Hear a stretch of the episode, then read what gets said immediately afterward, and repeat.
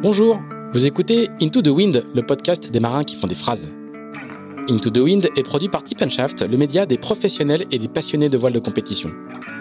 Tip Shaft, ce sont deux newsletters hebdomadaires en français et en anglais, des podcasts, des événements, des formations ainsi qu'un festival de films et un studio de production de contenu que vous pouvez retrouver sur tipandshaft.com. Je suis Pierre-Yves Lotrou et je vous souhaite la bienvenue dans ce nouvel épisode d'Into the Wind.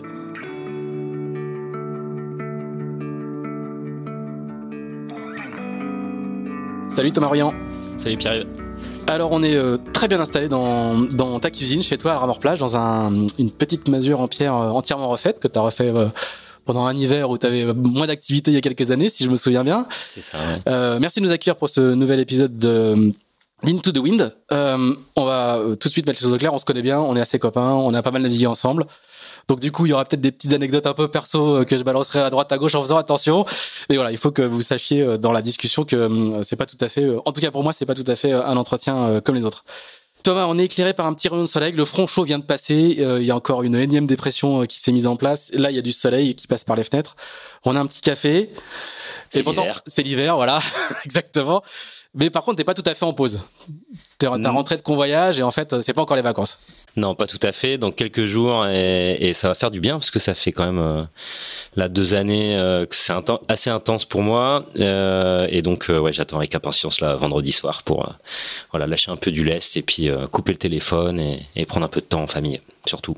Alors, parce que on va on va donner quelques éléments de contexte. Tu as fait la Transat Jacques Vabre, on va on va y revenir. T'as fait une partie du convoyage, t'es arrêté au Cap Vert et l'équipe a pris la suite. Euh, ensuite, et tout de suite, le bateau rentre en chantier et l'année qui s'annonce est euh, extrêmement euh, extrêmement dense. Donc, il n'est pas question de, de, de se relâcher, quoi. Non, non, il faut pas se relâcher. L'année 2020, c'est bah, c'est la grosse année puisque c'est l'année du Vendée Globe. Euh, c'est aussi une année où il y a deux transats en, en solitaire. Euh, c'est une année où on va finir d'optimiser un bateau qu'on a mis à l'eau il y a il y a pas si longtemps que ça. Donc euh, oui, il y a beaucoup de choses à faire. Il y a voilà un, budget qui est quasiment bouclé maintenant avec un, un partenaire qui s'appelle Advance. Et donc, ça c'était la bonne nouvelle de ces dernières semaines. Mais, malgré il reste de la place. Voilà, il reste encore de la place. Donc tout ça c'est du travail. il y a aussi beaucoup de beaucoup de, de, comment, de décisions à prendre sur euh, le chantier d'hiver là qui va démarrer euh, tout début janvier. Avec le bateau qui est rentré dans le hangar là il y a, il y a deux jours. Donc euh, c'est assez dense. Malgré tout j'ai une belle équipe autour de moi pour m'accompagner dans tout ça. Donc c'est rassurant aussi est-ce qu'il y a de la fatigue quelquefois mentale physique physiologique, on imagine bien, mais psychologique aussi. Ouais, ouais, il y a, y a, non, non, là, moi, j'ai clairement, euh, euh, je suis aujourd'hui euh, dans un état euh, de sérénité que j'ai pas eu depuis très longtemps, et donc ça, ça fait du bien malgré tout. Euh, euh, il y a quand même eu deux années là très, très denses et psychologiquement, physiquement, donc. Donc ouais ouais c'est. Parce qu'on n'imagine pas, pas, souvent ça chez les chez les marins, mais des fois vous en avez marre quoi, tout court. Eh ben euh, en, fait euh, nous enfin euh, moi je fais pas que naviguer j'ai monté une société pour mener ce projet j'ai réuni une équipe on a réuni des partenaires on a on a réuni des investisseurs pour pour le bateau neuf là qu'on utilise en ce moment. Donc tout ça c'est bah, c'est de l'énergie voilà c'est tout simplement de l'énergie. Et puis c'est une vie de, aussi d'entrepreneur et de chef d'entreprise hein, donc en plus d'être marin donc alors on va, voilà, on va, on va on va y revenir un, un petit peu après. Comment tout ça commence? C'est ma question un petit peu traditionnelle. On fait, le, on fait le, notre grand flashback habituel. T'es pas breton, t'as pas fait beaucoup de voiles légères quand t'étais petit, t'es pas tombé dans le bain immédiatement. Tu viens de Dunkerque, qui a donné mhm. plusieurs euh, plusieurs marins euh, euh, célèbres. on sait, on a vu des vidéos de, de toi à l'arrivée de la Transat avec ton chapeau en hommage au carnaval. Raconte-nous un petit peu comment est-ce que un petit Dunkerquois qui fait plein de sports, mais pas forcément de la voile, devient un spécialiste du Vendée Globe. Ouais, alors non, pas pas forcément de voile tout de suite. Euh, malgré tout, euh, j'ai grandi au bord de l'eau, donc euh, bah ça aide hein, quand même. après Dunkerque, comme tu dis, bah il y a eu des des Joey Séten, des Pascal Leis, des Bertrand Passé, François Lamiot, voilà des, des mecs comme ça. Donc c'est quand même une terre de marins. et puis plus de façon plus lointaine, Jean Bar. un corsaire. Euh, donc moi j'ai grandi à, Dunkerque au bord de la au bord de la plage et puis j'ai fait des stages d'optimiste l'été. Voilà, c'est moi mes premiers bords en bateau, c'est c'est en stage l'été tout simplement. Euh, j'ai fait beaucoup de hockey sur glace. Voilà, J'avais la patinoire qui était juste à ça, côté. Ça c'est drôle quand on voit euh, t'es pas un monstre physique. Enfin tu fais pas 90 euh, pour 90 kilos. On a du mal à t'imaginer dans ce sport euh, à impact et à. Bah non mais j'étais assez hargneux donc avec de l'énergie aussi sur les patins et donc non non j'ai bien aimé. On a on a fait des super résultats en plus à l'époque. Euh, avec, euh, je me souviens en, en minime, on allait faire des tournois en Allemagne à Krefeld. Euh, euh, voilà, mais ouais, 10 ans de hockey sur glace quand même, sport études. ah, sport études, ouais, sport études, en je sais plus CM1, CM2. Euh, donc non, c'est une grosse partie de ma, de ma jeunesse et les allers-retours entre chez moi et la patinoire. J'ai longé la plage hein, pour aller à la patinoire. Donc d'accord. Donc non non, c'était j'ai commencé le sport comme ça, toujours un petit peu de sport à côté, du tennis, la natation, enfin toujours. Voilà, le sport fait quand même partie de mon de mon voilà de mon parcours. Et du coup, la voile arrive comment? Et donc la voile, par, bah, par, ses, par, ses, stages, un papa qui est quand même euh, piqué par la voile, un grand-père euh, pareil qui faisait des régates de dragons à l'époque. Il y avait une, vraie belle flotte de dragons, une quinzaine de dragons à Dunkerque. Et donc euh, voilà, j'ai quand même mes, mon, mon grand-père paternel et mon père qui naviguaient beaucoup. Et puis après, la régate, c'est venu un petit peu plus tard, des stages d'optimisme, mais après des stages de laser. Euh, l'été toujours. Et puis euh, je me débrouillais pas trop mal. Et donc euh, je me suis inscrit au club. J'avais je sais pas 15 ans 16 ans. Et donc mes premières vraies régates en confrontation c'était en laser en radial. Et même si c'était en radial avec mes, mes 65 kilos tout mouillés et voilà ça allait bien dans, dans, le petit temps dans la brise. dans la molle mais dès que dès que le vent rentrait sauf au portant voilà c'était c'était plus compliqué. Et puis surtout c'était mes premières régates donc je ramassais les bouées clairement quoi Et donc euh, voilà, ça c'est mes premières régates, mais assez tardivement parce que j'avais 16 ans. D'accord. Euh, 15-16 ans. Et puis euh, au lycée, j'ai fait partie d'une association qu'on avait appelée à l'époque les Jeunes Régatiers d'un Carquois euh, qui avait acheté deux classes 8 et donc euh, ça c'est mes premiers euh, mes premières navigations en habitable. Voilà donc on n'allait pas très loin parce qu'on continuait à régater autour de trois bouées. Alors pour les plus jeunes de nos auditeurs, hein, le classe 8 a été un monotype de légende hein, où la plupart des, des d'aujourd'hui on, on naviguait dessus. Hein, c'était le c'était le J80 de l'époque, en gros, euh, si on, si ça, on doit exactement. Ouais. Et donc, euh, bah, je suis passé du laser au First Class 8. En fait, je, je préférais parce que mon, mon gabarit était moins pénalisant. et donc, euh, j'ai barré le, voilà, en First Class 8 pendant 2-3 ans, mais sans, sans vraiment de résultat parce que euh, c'est un montre qui tape, qui tape ta bois. on n'avait pas, euh, voilà, il y avait pas un, gros vivier de marins et puis voilà, on bricolait quoi, tout simplement. Mais ça me plaisait. Et puis euh, voilà, donc ça c'est mes premières, euh, mes premiers souvenirs de régate euh, en, sur des bateaux qui vont un peu plus loin. Euh, je me souviens des premiers convoyages des classes 8 pour aller sur les lieux de régate et là bah du coup ça va toujours un petit peu plus loin et moi c'était ces navigations là qui me plaisaient euh, qui me plaisaient vraiment Déjà là, une attirance pour la large, quoi. Ouais, alors c'était pas vraiment du large, c'était du, du, côtier. Du côtier en tout cas pour la nuit en mer, au moins la nuit en mer. C'était des navigations un peu plus longues.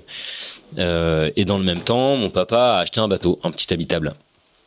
Euh, voilà, pour faire un petit peu de, de croisière l'été. Euh, donc ça c'est moi j'ai trouvé ça vraiment super là le, le cabotage on allait euh, dans les mers intérieures euh, en Hollande qui sont qui, voilà c'est pas très loin de Dunkerque et puis en fait, ce petit bateau-là, j'ai eu piqué euh, et je commençais à faire un peu de solo déjà. Ah euh, à, quel âge? Bah, J'avais 18, 19 ans. Euh, mais bon, avec un pilote euh, qui avait rien des pilotes qu'on fait aujourd'hui. Euh, mais bon, ça me plaisait. Je faisais un, juste des ronds dans l'eau devant Malo-les-Bains et, et je trouvais ça tellement grisant d'être tout seul sur ce bateau. Donc voilà, j'ai des frissons quoi quand je sortais du port, juste de, déjà de désamarrer le bateau, de, de, de partir du quai et, et juste de faire un aller-retour dans l'après-midi avec ce et alors à l'époque, c'était un flush poker. D'accord. Et il y a déjà des, des idées de courses, de mini transat, de Vendée Globe, comme ça? Ben la régate en classe 8 euh, me, me voilà, je regarde du coup euh, un peu plus euh, ce qui se passe dans le monde de la voile et évidemment, on entend parler de la mini transat, je commence à acheter des les magazines et les canards, les voiles et voiliers qui racontaient les On est au début des années 2000 quoi grosso modo là. Hein. ouais, c'est ça. ça. ouais, un petit peu avant, un, petit, peu avant. Fin des années 90. Ouais, c'est ça. tu vas voir 30, euh, j'ai 38 là, je crois. 38, voilà, Et donc, euh, ça, c'est mes premières expériences euh, finalement en solo. Alors, on a eu en laser, mais c'est un dériveur, donc c'est c'est pas du tout pas du tout la même. Et donc, c'était sur un flush poker. Après, il a changé de bateau. Il a acheté un, à l'époque, c'était un Sprint 98. D'accord. Donc un, un peu plus déjà. un peu plus régate. Et pareil, euh, voilà, c'était des, le, je peux lui piquer le bateau pour aller faire quelques navigations solo, jamais très longues, puisque j'étais juste déjà content de sortir du port en solo avec ces bateaux-là. Et ouais, j'ai des, des, très très bons souvenirs de ça et un, surtout un souvenir de voilà de quelque chose de très grisant quoi, d'assez euh, ouais, une, une, certaine fierté de réussir à sortir le bateau euh, euh et de le ramener euh, en solo quoi. C'est en plus c'est pas des plans d'eau. J'ai mon père avant de partir, je l'appelais en rentrant. Ah ok, c'est bon, tout s'est bien passé. en plus c'est pas des plans d'eau hyper faciles. Je veux dire à Dunkerque, moi j'ai navigué une fois de ma vie à Dunkerque quand on voyage tout de suite, il y a, la Manche, il y a du courant, il y a des, il y a des, il y a des bancs de sable partout. Il y a euh, 10 000 devant toi, 15 000 devant toi, il y a les, deux rails de, la Manche, mhm. avec un peu de trafic. C'est pas exactement je, restais, euh. moi, je, restais, je restais euh, pas très loin de l'entrée du port, hein, et, juste devant Malo-les-Bains, donc euh, je connaissais bien le coin quand même. Hein, c'était voilà, c'était mon, jardin, donc avec les navigations en classe 8 et tout ça, je voilà, j'ai pas besoin de, de GPS ni de cartographie pour savoir où je me trouvais. Donc voilà, je garde de très très bons souvenirs de de, de, ces, de ces navigations là. Et alors, il y a un moment, en fait, euh, Dunkerque est connu pour accueillir toujours le départ du Tour de France à la voile. Il y a eu des grandes équipes de Tour de France à la voile, et, et là, tu vas, euh, tu, tu, tu vas t'approcher de cette. Euh, ouais, ouais. alors à l'époque, il y a euh, effectivement un, une volonté de la communauté urbaine de Dunkerque de mettre en place un équipage pour le Tour de France à la voile, parce que ben déjà, il y a toujours eu régulièrement des équipages dunkerquois, notamment avec Joël Séten, avec Bertrand Passé. je me souviens du bateau Sodifac Roubaix, tous ces bateaux-là. Et, hein. ouais, qui a gagné, ouais. Et donc euh, se monte le projet du défi Jean Bar à l'époque. Donc je faisais pas partie en fait au début. Moi les deux premières saisons défi Jean Bar, je regardais euh, les jeunes qui montaient dessus. Moi j'étais encore un peu, j'étais le petit jeune, donc j'étais pas encore euh, comment dire aguerri pour rejoindre ces équipages là. Et par contre, c'est un équipage que j'ai rejoint euh, au moment où euh, où Jerry Transo euh, reprend le flambeau et le bateau devient courrier Dunkerque. D'accord. Alors on explique hein, Jerry Transo, c'est un grand industriel, euh, grande famille industrielle du Nord. Ouais, c'est ça. Euh, et qui euh, navigue beaucoup. J'ai moi-même eu la chance de naviguer deux reprises avec lui et qui a par contre il y a une culture de propriétaire. Hein. Il navigue en, faisant, mhm. en, faisant, en, accueillant plein de gens, plein de gens à bord. effectivement, à un moment, il a repris, il a lancé les, la, il a tous ses bateaux sur s'appelait courrier. Ouais, courrier Pop, courrier Nord, courrier et Sud. C'est un bateau financé par la, communauté urbaine de Dunkerque à l'époque, et donc le bateau s'est appelé euh, donc Courrier Dunkerque, parce que c'était Jerry Transo, le skipper, et donc il a monté un équipage avec notamment euh, Daniel Souben, euh, Jerry, euh, François Lamio, avec euh, Eric Sandra, avec euh, Lulu. Il y a eu, voilà, Lulu c'est le piano. Hein. Voilà, exactement. Donc tout ce voilà, cette garde rapprochée de Jerry. moi, j'ai découvert toute son toute son équipe et toutes ces voilà. Il, regarde avec les mêmes personnes depuis depuis 20 ans. Hein, c'était c'est toujours assez étonnant d'arriver dans un équipage comme ça où ils se connaissent par cœur. Et donc là, je suis allé le voir et donc il m'a intégré dans l'équipe alors, j'étais navigant, préparateur, voilà, je faisais un peu les deux. Moi, en fait, je sortais de aussi de. Alors, on, on est allé un peu vite, mais j'ai fait des études de STAPS euh, en parallèle de tout ça. Et donc, euh, moi, en sortant de ces études STAPS, euh, voilà, je me suis retrouvé en fait intégré dans cette dans cette équipe de, des courriers à faire du Moon 30 euh, et voilà et à prendre le départ du, du, mon premier Tour de France. Euh, Alors là par contre c'est un peu plus haut niveau parce que euh, Jerry il, court oui, pas, il, court, avec voilà, il court rarement pour pour le pas pour pour ramasser les bouées donc voilà et ça m'a appris du coup beaucoup de choses des, des premières nuits en mer déjà un équipage voilà qui savait ce qu'il faisait quand même hein, les mecs donc avec un Daniel Souben qui gérait la partie sportive donc quelque chose de ouais de, de, passionnant à vivre sportivement et puis moi venant du coup du classe 8 du laser bah c'était une voilà j'ai beaucoup appris sur ces, ces deux années là et c'était des années importantes parce que du coup c'est aussi mes premières nuits en mer et donc euh, là je découvre un peu le euh, voilà des navigations beaucoup plus longues par l'intermédiaire du Tour de France à la voile qui a formé euh, un, paquet, un paquet de mmh. marins sur voilà la, cour, la course au large. Quoi. Et t'étais à quel poste du coup? Alors moi j'étais euh, piano, donc je prenais euh, la, la, place de Lulu euh, de temps en temps, et puis au régleur, voilà, j'étais Et, et, et le, vous, quand, quand euh, t'as fait deux ou trois saisons avec eux, je sais plus. J'ai fait deux années. Ouais. deux années. Euh, parce qu'il a gagné, euh, il a fait beaucoup de deuxième place, je crois, puis il a gagné une fois. Je, je, je me souviens ouais, plus. non, non, non, il a, il a, il a euh, c'est Daniel Souben qui, en reprenant donc on, la, ça, la, la suite de Géry, le, ba le bateau s'appelait toujours Courrier Dunkerque, et donc euh, le bateau a gagné en 2009. Voilà. Avec euh, avec Daniel, je faisais aussi partie de de l'équipe à ce moment-là. Mais là, on va un peu vite parce qu'en parallèle de ça, euh, moi, il y a la mini transat là. Qui voilà, c'est ça. On va, on va y venir. Mais je, je, je, voulais savoir si vous, vous aviez eu des résultats ensemble avec Jerry. C'était, c'était ma question. Ouais, on a, on a fait des, des, des Spi West France, euh, des, des podiums. Je crois. J'ai, j'ai plus de le souvenir du résultat, mais euh, sur le Tour de France, euh, je crois qu'on a, on a dû faire troisième, quatrième, je crois, à l'époque où Jerry était à la tête, à la tête du bateau, était skipper. Et euh, donc il y a la mini transat qui est une petite graine qui est euh, qui qui qui, qui ouais, est déjà ouais, plantée. Qui, alors déjà qui... quand je faisais du classe 8, euh, je commençais à en parler à l'équipage. Ah vous avez vu la mini transat, ça a l'air vraiment canon. Et donc euh, moi c'est vraiment un truc que je voulais faire. Euh, et euh, en sortant de mes études STAPS, avant de me lancer dans une vie on va dire active normale. J'avais envie de de prof de sport quoi. Voilà j'avais envie de de me lancer ce défi là et de, et de participer à la, à la mini transat donc je commence à en parler un peu autour de moi. Je commence à en parler à mes parents. Donc j'ai j'ai fait asseoir ma maman devant l'ordi. Je fais ah, regarde ce que je veux faire. Donc euh, elle est devenue toute blanche. Euh... et donc là on a une petite pensée pour la madame Briand qui depuis s'est fait coller euh, euh, X Route du Rhum X Vendée Globe et euh, donc, euh, je commence à, voilà me renseigner les bons bateaux. Euh, il y a des bateaux de série, il y a des prototypes. et en fait, à peu près au même moment, il y a un Dunkerquois qui faisait, qui venait d'acheter le bateau de Jonathan Mackie à l'époque. C'était un plan, un plan Roger, le 247. 247. Et donc ce bateau-là était dans le port de Dunkerque. Donc euh, direct quand il a acheté ce bateau. Jonathan Mackie, on explique juste, hein, c'est un Américain qui, ouais. était, qui est très très fort, qui a fait la coupe, etc., qui a été au jeu en Fortinière avec son frère, je crois. Je... C'est ça. Et si qui a failli gagner la mini transat. Qui allait gagner même la mini transat quasiment. Ouais, et qui démate à quelques encablures de l'arrivée. Et qui démate. Et sur la même édition, c'est euh, donc Sam Manuard, pareil, qui démate à peu près au même endroit, et c'est euh, Armel Tripon qui gagne. Voilà, c'est voilà. ça. Et donc. Euh, et donc, il y a ce, ce, ce, bateau, donc un bateau très performant à l'époque, que, qui est. Euh, je crois qu'il y a une quille qui, qui, qui, qui, qui, qui avance d'avant ouais, en arrière, c'est ça hein, si ouais, un, Donc un prototype tout carbone en Omex avec une quille, euh, une quille pendulaire, avec euh, le mât carbone euh, qui venait juste de d'être autorisé par la jauge à cette époque-là et euh, une quille qui avance et qui recule. Ouais. Donc ça, c'était vraiment le, le, le, le premier bateau comme ça. Et au départ, c'est un bateau qui avait été euh, euh, construit. Alors, je sais pas si c'est lui qui l'a construit, mais en tout cas dessiné. Et le premier propriétaire de ce bateau-là, c'était Brian Thompson. Brian Thompson. Alors, je sais pas comment il faisait, parce que euh, moi déjà, avec mes 1m70, j'étais euh, avec cette quille qui avance et qui recule, qui prenait toute la place à l'intérieur, c'était l'enfer. Alors lui qui fait un mètre 80, il doit bien faire un bon mètre 90, je pense. Je sais pas comment il faisait dans ce bateau. Brian Thompson, hein, c'est un très grand anglais justement qui est assez connu parce qu'il a fait, euh, il a fait des Jules Verne avec des équipages français. Il a fait un Vendée Globe, hein, je, je, si je me trompe pas. Euh, il est euh, sur Bahreïn, je crois, je sais plus. Je, ouais, j'ai, bon, enfin, il, il, a bien roulé sa bosse. Voilà. Mais... mais surtout, c'est un anglais qui a beaucoup dévié dans le dans le monde français de de la course au large et notamment il avait fait la mini, bah pour le coup l'année où moi je l'ai faite en 2001. Euh, et on avait calculé qu'il était euh, sur Cheyenne à l'époque.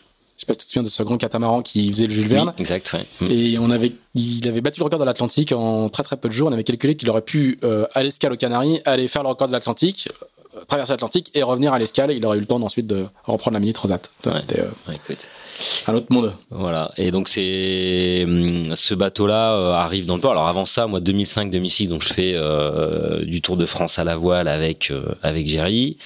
Euh, en parallèle de ça, euh, plus les voiliers voiliers où il y a, je me souviens encore, et je pense que je les ai d'ailleurs, je les ai toujours ces, ces mags-là, où j'ai les, les, les Thomas Coville, Bernard Stam, euh, à l'époque qui sont sur la, qui sont sur la mini transat. Donc moi je suis, voilà, je, je lis ces récits-là et c'est ça qui me donne envie finalement de, de voilà, qui me donne cette envie d'aller sur cette, sur cette course un peu, un peu folle, quoi. Et donc il y a ce 247 qui arrive à Dunkerque. Donc moi, une ni deux, je vais voir le bateau, euh, je euh, voilà, je me renseigne un peu, qui est le propriétaire. Euh, C'était Philippe à l'époque, je me souviens plus de son nom de famille, mais et donc euh, le bateau reste là, mais je le vois pas trop naviguer ce bateau. Et donc je me pose un peu des questions, je contacte le le, le propriétaire Philippe et je lui propose de parce que le, bateau était pas en très bon état et euh, ça naviguait pas. Donc un bateau qui navigue pas dans un port, ben ça se dégrade vite. Et je lui dis bah écoute, moi si tu veux, euh, j'essaye de retaper un peu ton bateau, je le remets en état, puis en échange, euh, bah je fais quelques courses sur le, le circuit mini. Et en fait, ça part, ça, ça part de là. Euh, donc on se tape dans la main avec ce Philippe. Et en parallèle de ça, je trouve un job euh, chez euh, Bleu Marine, donc qui est le U-Ship de Dunkerque, qui est aussi un concessionnaire, euh, un concessionnaire Jeannot. Et donc, euh, en même temps que je prépare ce bateau, je tape aussi dans la main du, du concessionnaire Michel Dupré, qui est propriétaire de, de voilà de ce U-Ship et, de, et distributeur Jeannot, pour utiliser euh, tout l'outillage et le chantier euh, avec lequel il prépare ses bateaux pour retaper euh, le 247. Et donc je retape ce, ce, 247. En parallèle de ça, je fais plein de convoyages pour livrer des Jeannots aux, aux Pays-Bas, au Danemark, en Angleterre. Et donc en fait, je me fais la main finalement en manche euh, sur voilà des bateaux de série euh, que je livre à des propriétaires. Euh, donc des fois je récupère les bateaux parce que des fois il y a y a des reprises. donc en fait je fais les allers-retours en, bateau. En parallèle de ça, euh, j'arrive à prendre quelques billets euh, par les propriétaires euh, des bateaux qui achètent voilà du Jeannot chez, chez Michel Dupré. Et donc j'avance comme ça. En parallèle, je retape ce 247 sans rien finalement connaître, mais avec quand même les conseils des des, des préparateurs et des, techniciens qui, travaillaient qui travaillaient pour pour ce, ouais, ce concessionnaire Jeannot quoi. Et donc, euh, du coup, je fais de la technique, je navigue et je me forme un peu comme ça, mais tout seul dans mon coin à, Dunkerque. J'ai un petit, j'ai des petits coups de main de Joe Séten qui vient peindre la carène. J'ai à l'époque euh, Arnaud Vasseur, euh, qui est aussi à Dunkerque pour préparer le bateau de Joe Séten, avec qui je sympathise euh, qui me file un coup de main aussi pour euh, voilà pour pour préparer le 247. Euh, j'ai quelques potes qui me filent un coup de main parce que le bateau je le remets à poil complet, c'est-à-dire que sans rien y connaître, je désacastille tout, je ponce tout et donc je reviens avec une coque brute carbone voilà qu'on que je réapprête qu'on peint qu'on d'accord c'est pas c'est pas un petit chantier non non non, bah, enfin il y avait vraiment moi je me souviens la première fois où je navigue sur ce bateau 247 avant de le rénover euh, je plonge dans le port pour gratter les moules euh, qui étaient autour ah du bulbe. Et donc, euh, toi, ça en était là en fait. Le bateau, il avait vraiment pris un petit coup de, un petit coup de vieux à pas naviguer, quoi, tout simplement. Alors juste pour l'anecdote, hein, euh, Arnaud Vasseur, surnommé Chouchou. Voilà, c'est ça. Euh, si célèbre dans le milieu. euh, Arnaud, lui, plus tard, il fera la mini transat. Il fera la mini transat sur ce même bateau de 147 qu'il rachètera après. voilà, la mini transat, du coup, il est sur la mini transat 2009. 2009 et donc je, je mets à l'eau ce bateau en ayant des dettes euh, dans tous les ships de la région, pas que là où je bossais. Et euh, le jour de cette pas de sponsor, hein. Euh, non non j'ai pas j'ai pas de sponsor. Euh, je retape ce bateau complètement avec l'aide de, de, Michel Dupré. Et donc le jour de la mise à l'eau, j'essaye d'appeler euh, voilà quelques personnes que je connais qui potentiellement pourraient me filer un coup de main et la fin de cette mise à l'eau se, se passe, euh, on boit un, on boit un coup et euh, en fait les bonnes personnes que j'attendais viennent pas. Et donc là, je suis, un, je, suis je me retrouve avec ce bateau, euh, voilà, pour essayer d'aller faire les, les, courses de la saison, mais sans, sans un sou, quoi. Sans un sou. Et là, euh, je, je referme les, les, les, paquets de biscuits apéro et tout ça que j'avais préparé. Et puis, euh, et puis là, euh, Patrice Verlet, le patron de Faber France à l'époque, arrive. Donc il n'y avait plus personne, il n'y avait plus que moi, le bateau au ponton, moi en train de plier un peu le, petit cocktail que j'avais, organisé. Et donc, euh, je lui fais visiter le bateau. Alors, on explique peut-être ce que c'est que Faber France, parce que tout, le monde n'est pas au courant de. Non, non. Alors, Faber France, c'est, euh, les. Alors, aujourd'hui, je sais plus, mais en tout cas, à l'époque, c'était les leaders français euh, du drapeau. Donc, ils fabriquaient des drapeaux. C'était une boîte de Lille, euh, Wavrin même, plus précisément. Et en fait, c'était un client de euh, de Michel Dupré chez euh, chez voilà, chez chez Jeannot. Donc euh, c'est par cet intermédiaire là, il m'a dit bon écoute, appelle-le. C'est un mec sympa, il navigue et il a une il a une belle boîte, peut-être qu'il peut te filer un coup de main quoi. Il a déjà aidé un bateau sur la course de l'EDEC, donc pourquoi pas. Et donc je l'ai appelé plusieurs fois, j'ai envoyé des mails et sans, sans, jamais avoir de réponse. Et puis en fait là, il se pointe à cette mise à l'eau auquel je l'avais convié. Et donc on discute, euh, je lui fais visiter le bateau, il arrive même pas à rentrer dedans parce que euh, voilà. Et euh, il trouve ça dingue. Euh, on va manger un steak frites et puis là il me dit ok banco, on te suit. et donc à l'époque je sais plus quel était le montant, mais c'était c'était pas grand chose et, et il me dit bon bah voilà, on, te finance déjà euh, ces, ces premières courses de la saison et puis on va essayer d'aller jusqu'à jusqu'à pourquoi pas la mini transat. Donc euh, moi j'ai ça y est, enfin, j'ai un souvenir très fort de ça parce que euh, bah, c'est mon premier sponsor, euh, c'est première boîte qui voilà qui croit au projet que je suis en train de monter. Directement démarché quoi. Enfin tu, tu l'avais juste dit de Non mais j'avais j'avais déjà eu au téléphone une fois, on avait déjà fait la plaquette, un petit fait une plaquette tout ça mais déjà. Ouais, j'avais déjà fait des petites plaquettes voilà comme enfin ça ressemblait pas à grand chose mais il y avait quand même un truc avec un budget, un, un petit programme et puis une présentation du bateau. Et donc euh, voilà, euh, c'est cette rencontre est importante pour la suite quand même parce que euh, s'en suit quand même un partenariat qui dure avec euh, avec Faber France. Et là, on est en 2006. 2006. Et donc là, je règle mes dettes déjà. Je paye mes pots d'anti-fouling et je et, et l'accastillage que j'avais que j'avais mis sur ce sur ce bateau. Et euh, je fais mes premiers mes premières courses euh, en Méditerranée. Alors pourquoi en Méditerranée? Parce que bah, ce partenaire arrive tardivement et euh, bah, les courses atlantiques faisaient le plein à l'époque. Il y avait des listes d'attente.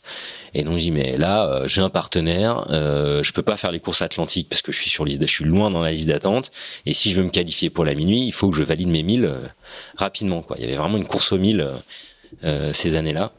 À tel point, en fait, hein, bon, pour ceux qui ne connaissent pas l'histoire, qu'il fallait en début de saison. Alors moi, je fais du mini dans ces années-là. On va se croiser sur le circuit cette même année-là qu'il faut euh, en début d'année, il faut dire les courses que tu as envie de faire. En janvier, il faut il faut dire ton ordre de préférence de course et en fonction de ça, ils vont-ils euh, ils ventilent les places sur toute la saison et ensuite il y a un tirage au sort et ensuite il y a une, une liste d'attente. C'était vraiment une époque où il y avait, euh, je crois que c'est l'année où du mini fastnet où il y a 100, plus de 100 bateaux sur la ligne de départ. Et moi je mets à l'eau euh, mars avril quoi. Oui donc, là c'est mort. Euh, T'as même pas participé au tirage au sort. Les, tout est tout est sold out quoi. Ouais. Et donc ben solution partir en Méditerranée pour faire les courses en Méditerranée. Donc euh, là, je demande un coup, de main à mon, papa qui tenait une concession dans le Nord pour me prêter, euh, pour me prêter un, camion. Donc, euh, deuxième petit partenaire technique, on va dire. En plus de Bleu Marine qui m'a aidé à taper le bateau et puis Faber France qui finance. Et donc, me voilà parti avec mon petit camion et le mini, le mini derrière. Et alors, je sais même plus. Je crois que j'ai dû faire quelques kilomètres sans permis pour tracter le bateau. Et donc, euh, je crois que ma première course, c'est le, c'est, le, le triangle du soleil ou un truc comme ça. Euh, j'ai pu le, c'était il y a plus de dix ans maintenant, donc j'ai, j'ai le, ou la mini max. Euh, enfin, je fais deux, du coup, deux trois courses euh, dans la saison. Première course en double avec euh, Chouchou, Arnaud Vasseur et on prend une branlée monumentale euh, dans le golfe du Lion où au lieu d'aller à la côte euh, quand ça souffle comme ça, on, part en plein milieu de, de, la Med et on se fait, je me souviens, on a fini en TPS euh, euh, avec le bateau plein d'eau. Enfin, c'était voilà, un truc terrible, première course. Mais on finit et donc je valide, je coche des milles et je finis ma première course en double. Sur ce sur ce mini. Et puis j'enchaîne avec une course en solitaire une troisième course. Enfin je fais tout le circuit en fait en Méditerranée cette cette année là et euh, ma qualif. Et donc euh, là, je me, je fais la, une qualif qui était, qui a pas été simple du tout. Euh, tu fais ta qualif en Med Je fais ma qualif en Méditerranée. Bah, du coup, le bateau est là, euh, j'enchaîne les courses et donc euh, bah, je continue. Euh, Alors on précise hein, pour les me, me, me, qualifier. Il y a une, une, voilà pour la mini transat, il faut donc valider des milles en course et des milles 1000 milles hors course. Et donc il y a un circuit en Atlantique, un circuit en Méditerranée. Moi, je fais les circuits du coup méditerranéens. Voilà. Et la qualif pour la plupart des ministres, c'est le début de l'histoire. C'est la première fois qu'on part entre une semaine et dix jours en solitaire, en autonomie totale, où il faut apprendre à bouffer, à dormir, à faire la nave. C'est vraiment le, c'est le dépucelage au large. Enfin, euh, tous ceux qui l'ont fait, et, euh, on, on, garde un souvenir assez ému. On devient, on devient un marin en, en, faisant cette qualif-là. Aujourd'hui, on vous entend parler de vos qualifs pour le Vendée Globe et tout. proportionnellement, elles sont, elles sont moins importantes et surtout, elles arrivent à des stades de carrière où vous êtes déjà un peu plus aguerri. Mais pour les ministres, c'est souvent le début. C'est vraiment une, hein. un truc. C'est une découverte. Et alors, je sais même pas si c'est encore le cas, mais j'espère. À l'époque, on devait utiliser sextant. Ouais. Et donc euh, j'ai des souvenirs, euh, d'ailleurs avec le, le, fils de Quito, qui nous apprenait à utiliser le sextant à moi et Arnaud Vasseur. Euh, sur la page de la plage de l'Espiguette euh, à l'époque euh, les, les Spiguettes dont, dont, Quito nous a beaucoup parlé dans ce podcast il y a quelques, quelques semaines exactement et donc c'est là moi que j'ai appris à faire du sextant avec son fiston Hugo d'accord voilà, et donc euh, c'était un sextant en plastique, donc ça marchait qu'à moitié. Mais bon, voilà, c'est le, le, sextant qui m'a servi pour ma qualif. Et donc euh, j'ai mis 10 jours hein, pour faire la qualif en Méditerranée, ce qui est plutôt long quand même. Et alors on explique aussi, hein, aujourd'hui quand vous faites une qualif par exemple pour le Vendée Globe, en fait euh, tu prends ton fichier Adrena avec tes points, tu balances sa direction de course, il ouvre sur son écran et dit ok, à la mini il faut rendre son livre de bord, prendre en photo les balises, mettre sa droite de hauteur, tout ça, il y a des, il y a, un peu de boulot, hein, c'est vraiment l'examen quoi. Il y, a, il y, a un, il y a un peu de boulot et donc euh, bah voilà la, la, voilà la carte papier, le GPS, le sextant, le petit appareil photo pour prendre les balises effectivement et puis voilà c'est mes premières premières grosse navigation euh, euh, au large. Et alors tu vas tu vas euh, monter en Atlantique? Et donc bah tout ça en poche, je remonte avec le bateau. Et alors là, bon, faut que je fasse un peu appel à ma mémoire, mais rapidement, rapidement en 2007, je décide de venir. Pas les en 2006 euh, alors, il me semble que si, mais je suis pas sûr. Euh, si, c'est ça, ouais. Si. Euh, oui, c'est ça. Je, je, remonte pour participer au Sable des Açores, exact. Voilà. Exact. Heureusement que je suis là. Bah, tu vas, tu vas la refaire en 2008, en 2008, tu vas, tu vas abandonner. Donc, euh, il, se, trouve que je connais. Et, et donc, suite, de la saison 2006, du coup, qui est très long, je participe au, au, Sable les Açores. Et donc là euh, pour le coup euh, ah, c'est une demi transat c'est 2500 000 en solo aller-retour. exactement. Donc là c'est encore euh, un cran au-dessus. J'ai une première étape euh, où je casse mon bout dehors. Enfin voilà mes, mes premières aventures et mes premières avaries en mer. Mais je j'arrive aux Açores.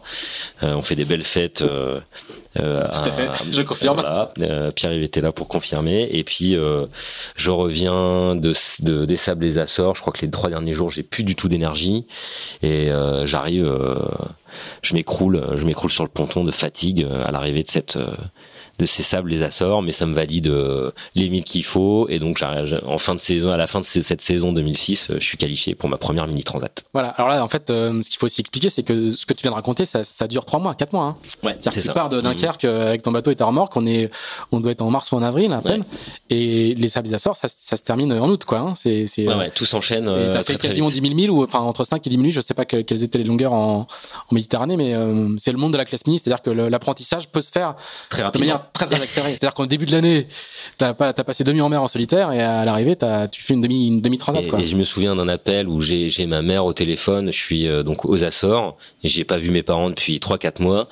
J'ai fait du large. et euh, ouais, j'ai un coup de fil avec, avec, avec, ma maman où elle me dit mais euh, on est hyper fiers de toi quoi.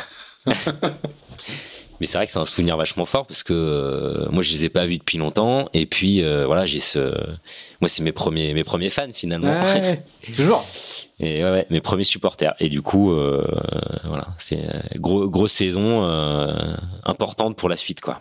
ça c'est les années paires en fait dans, dans, le monde dans le monde de la mini. Et après il y a les années impaires qui sont les, les années transat. Donc il y a un petit hiver tranquille où on bricole un peu, tu ramènes Alors, le bateau. Euh, ouais, petit hiver tranquille déjà. Euh, donc je, je, ressors de, de, des sables les Açores. Euh, j'ai Faber France qui, continue, qui a vachement aimé. Les salariés sont au taquet et euh, ont suivi toutes les courses, même s'il y a peu de résultats, mais en tout cas je leur fais je leur fais le récit de tout ce qui m'arrive. Et donc ça prend vachement. Et donc ils continuent sur l'année de la mini transat. Ils rallongent un petit peu pour que je puisse préparer le bateau. Et donc là j'ai un peu de sous, enfin un peu de sous. j'ai juste quoi. Euh, donc j'achète un nouveau mât. je change mon bout dehors et je fais mon chantier chez euh, Eli Canivenk, qui est maintenant le, responsable technique, de Sodebo. Euh, ou avec Arnaud Vasseur, toujours mon, compagnon de bateau à l'époque, on optimise complètement le 247, on change les safrans, on, fait un bout dehors, euh, un nouveau bout dehors avec Ellie, et puis euh, je change le mât, un match de que j'ai fait chez Eol Composite. Voilà. Et donc en fait, moi, tous les sous que j'ai de Faber France, ils passent dans le bateau pour essayer de l'optimiser. Et puis, euh, je me mets en coloc à Lorient l'année, voilà, l'année de la mini transat, enfin fin 2006. Du coup, on, me parle, célèbre en fait. On me parle de, on me parle de Tanguy le Glactin, de de la base des sous-marins à Lorient, et euh, bah, je me dis bon bah voilà, c'est là qu'il faut que j'aille. C'est pas Dunkerque euh, où je vais être tout seul. Euh, il y a il y a toute une toute une communauté de ministres, et puis bah, je fais la connaissance de voilà de toute cette toute cette famille de de mini transateux en 2006, et donc là c'est le a une bonne, il y a voilà il y a une bonne c'est le début de l'Orient en fait. En, 2006, euh, il y a encore euh, les grilles de la base des sous-marins viennent juste de tomber. Il y a peut-être encore le gars avec son chien. Oui, oui, je me souviens de ça. les, moi, les premières fois où j'arrive à l'Orient, à la base des sous-marins, il y a encore un militaire à l'entrée euh, où faut. c'est un vigile, mais il y a plus de militaire. C'est un vigile avec son chien en tout cas. On peut pas après, 22 heures, on peut plus rentrer. Et donc, il nous lève la barrière pour pouvoir rentrer et accéder au ponton. Ah, c'est pas du tout comme c'est comme c'est comme c'est aujourd'hui quoi. Et Tanguy est un est un jeune coach qui a créé un centre d'entraînement et ça fait juste un an un an un an ou deux qu'il qu'il œuvre. C'est ça. Et c'est vraiment le tout départ. Et beaucoup de gens dans la fameuse colloque dont tu parles, qui a été assez célèbre à Lorient. Euh, il, y a, il, y a, beaucoup de gens qui euh, aujourd'hui euh, sont, je sais pas comme ah bah Day, il y avait Ronan Day, il y avait Bertrand Castelnerac. On va expliquer un peu qui. Alors il y a eu du monde, hein, je vais pas. Ronan Day qui est aujourd'hui le directeur technique d'Actual. Laurent Bourguès, qui est passé par cette colloque, qui, qui est mon responsable technique aujourd'hui. Euh, Bertrand Castelnera qui dirige CIR aujourd'hui, euh, et qui dans cette colloque encore euh, François Salabert, euh, Peter Lorenzen, voilà, qui, qui, ont, qui, ont fait, des belles années mini aussi, qui a, gagné, qui a gagné la mini en, en série. En fait, c'est le début de vraiment de l'enracinement mm-hmm. de, de, de, coureurs qui viennent à Lorient et qui vont grandir à Lorient et qui aujourd'hui donnent un petit peu une partie du paysage un peu plus. C'est ça. et donc dans cette colloque, il y avait une vraie émulation. Euh, voilà, on Il y a que trois hangars. Hein. Enfin, il y a, y a que trois hangars. Il y a le restaurant à la base, et puis c'est tout. Il y a encore rien de construit. C'est vraiment le tout, tout début. C'est vraiment le tout début. Et, puis je rencontre, euh, je rencontre Tanguy Le Glatin que je vais voir euh, à Lorient. Et je dis bah voilà j'aimerais venir euh, m'entraîner ici. Euh, qu'est-ce que tu proposes? Et voilà, donc euh, très vite, Tanguy Le Glatin sort le sort un programme de navigation assez dense et et je m'installe en coloc. J'amène mon bateau dans le port de Lorient et puis c'est parti pour une année d'entraînement avant cette mini transat 2007. Voilà. Et donc, euh, je m'entraîne beaucoup et donc finalement, je fais que ça. Euh, C'était pas trop prévu pas de vrai travail. au départ.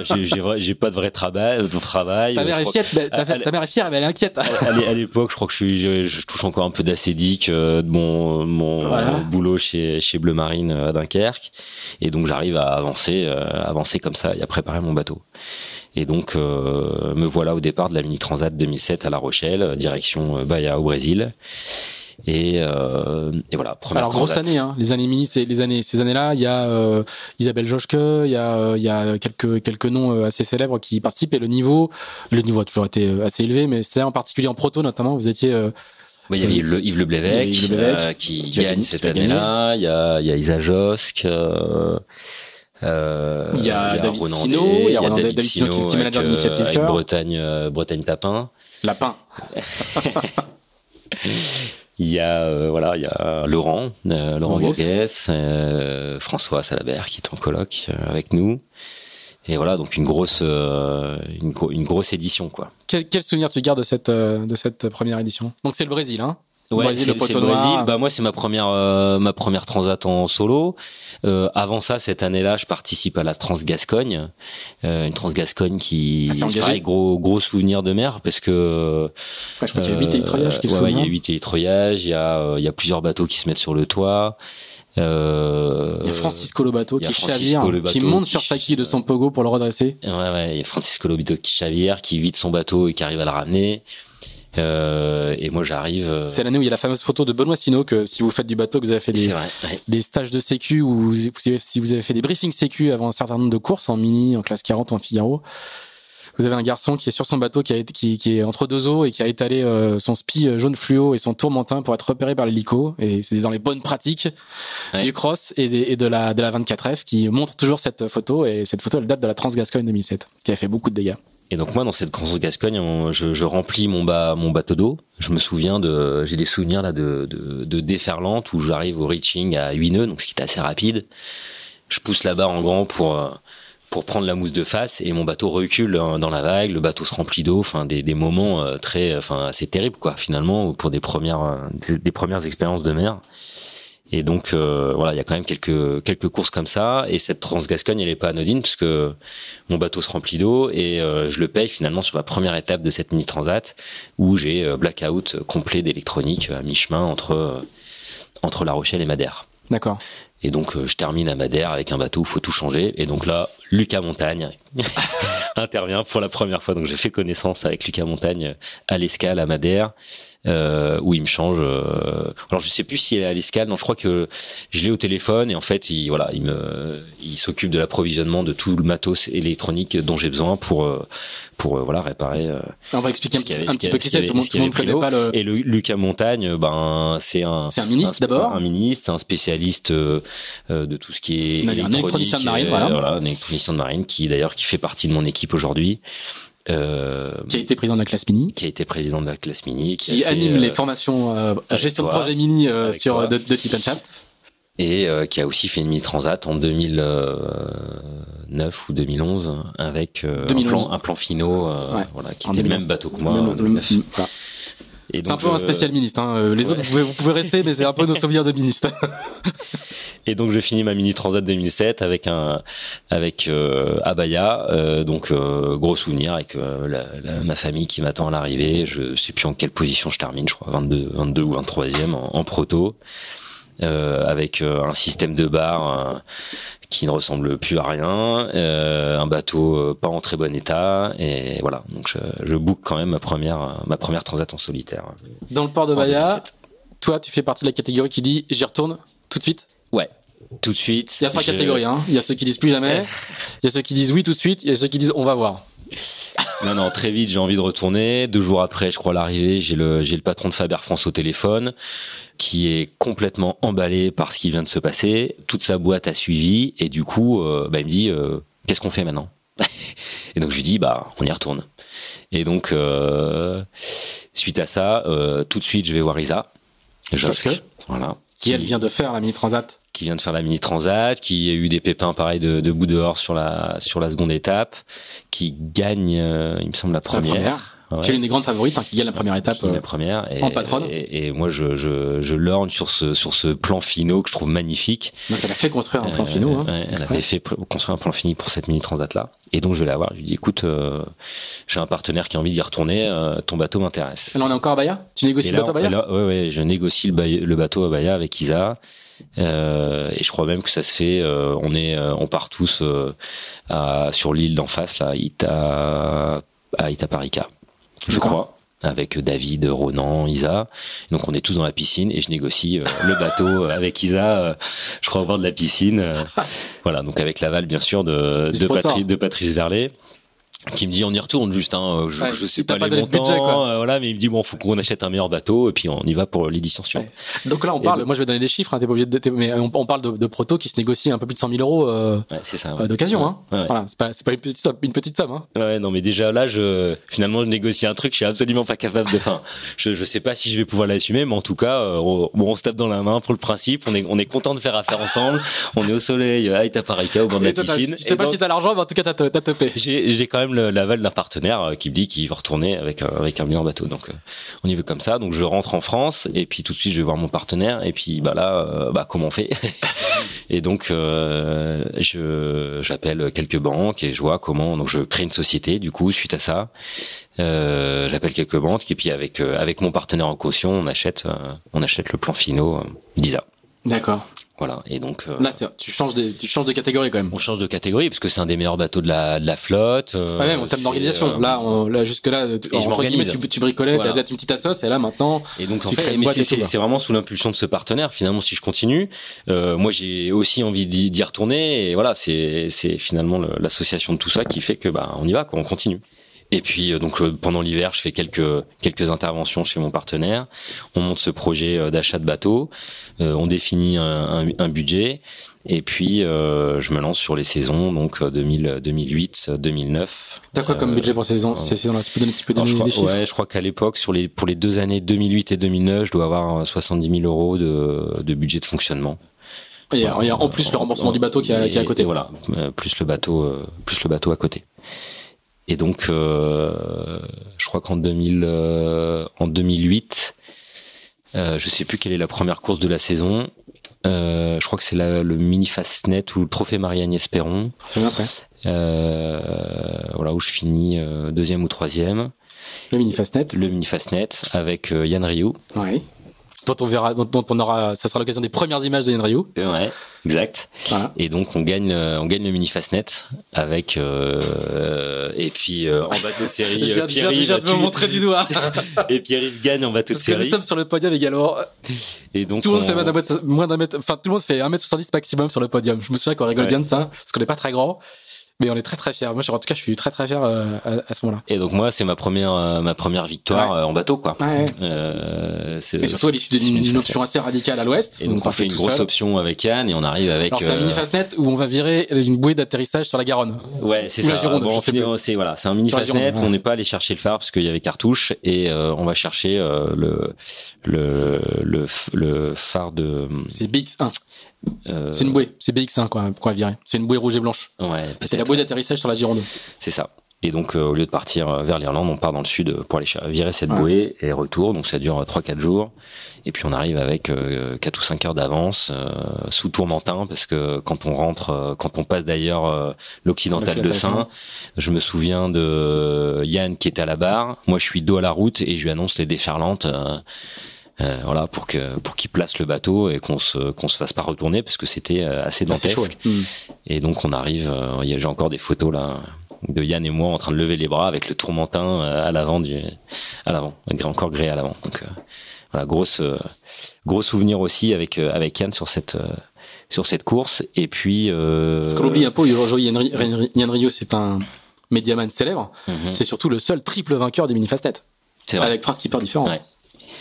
Et donc cette même année, euh, je reparticipe au Sable les Açores. Et, on a des souvenirs aussi ensemble, mm-hmm. Pierre-Yves, parce que tu es sur la même course. Et donc, euh, j'abandonne à mi-chemin entre euh, entre les sables et les Açores. On a, trois ouais, on, se fait bien secouer. Pareil, je suis sur Tourmentin, trois riz. Et en fait, je casse ma, ma ferrure d'été. Et donc je suis à deux doigts de démater, j'abats en grand. Et là je suis euh, dépité. Et j'ai à ce moment-là d'ailleurs Pierre-Yves en VHF. euh, parce que je suis obligé de faire demi-tour. Et je suis en tête de la course à ce moment-là. Et donc euh, voilà. Et Pierre-Yves est en tête en série d'ailleurs, je pense. exactement.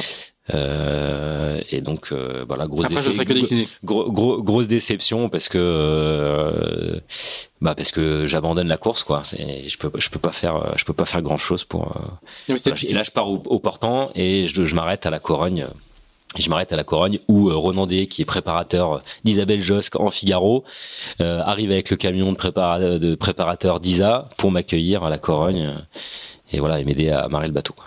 Les réseaux ministres. voilà. Et pour l'anecdote, en fait, c'est une, une, étape, une, une édition de, des Salles des Açores assez étape, parce qu'on va mettre 13 jours pour faire la première étape. Ouais. Et 6 jours pour faire euh, le retour. Et à l'édition d'après, je m'en souviendrai toute ma vie, ils vont mettre 13 jours pour faire l'aller-retour. Ouais. Donc tu vois, on avait on avait vraiment eu des conditions qui étaient qui étaient euh, assez dantesques quoi. Ouais, du prêt tout le long. Voilà. Et donc euh, voilà. Et puis l'année suit. Alors euh, cette même année, je crois qu'il y a aussi le mini Pavois. Alors je sais plus dans quel ordre, mais bon, euh, il y, a, y a tout un ensemble de courses entre 2000, j'ai des notes, j'ai pas tout, tout, tout, 2008, 2008 et 2009. Et là, je, on, je gagne toutes les toutes les épreuves de la, du circuit mini. Voilà, là t'es t'es, l'ultra favori pour au départ la Transat. Mm -hmm. T'as tout gagné avant. Ouais. Et tu gagnes Pour, pour résumer simplement. et c'est ça, exactement. Et donc on on part euh, donc je pars sur la mini transat 2009 qui part toujours de La Rochelle, qui arrive toujours à Bahia avec ce joli bateau que j'ai préparé avec l'aide de, de Thierry Fagnan euh, au chantier Amco, euh, qui l'a construit. Et donc euh, toujours avec ce même partenaire. Donc le bateau s'appelle Faber France. Euh, il y a la ville de Dunkerque qui, qui soutient aussi, qui me soutient aussi dans ce projet-là. Donc je commence à réunir quelques partenaires en plus. On voit bien le, le décalage qu'il y a entre les, tes deux fois deux ans en mini, hein, le, le, le, changement d'échelle à tout point de vue. On est, on est plus, il y a, y a, vrai, y a une, une, vraie professionnalisation qui se passe entre ma première mini et la deuxième. Et c'est souvent le cas en fait dans, dans, dans les trajectoires de ministres, c'est que ceux qui le font, il y en a quand même presque un tiers de la flotte qui l'a qui l'a fait. En général, quand on y retourne, on a envie de voilà, de d'élever le niveau de jeu et puis de, de Mais voilà, c'est ça les courbes de, les courbes de croissance du niveau de jeu sont sont, sont souvent très très élevées en fait dans ces années-là chez les chez les jeunes ministres qui qui qui en, en deux ans changent totalement de profil quoi. C'est vrai que le, même l'état d'esprit au départ de 2016 et 2009 est pas du tout la même. Moi 2007 c'est ma première grande grande traversée, euh, je suis un, un bisu complet et par contre en 2009 j'arrive avec un avec un autre statut, avec un, un, autre bateau, avec un peu de, un peu d'argent, un peu de budget, même si c'est pas grand chose. Euh, voilà, donc il y a, y a, une vraie, euh, une vraie, euh, ouais, une vraie progression entre ces deux, ces deux transats.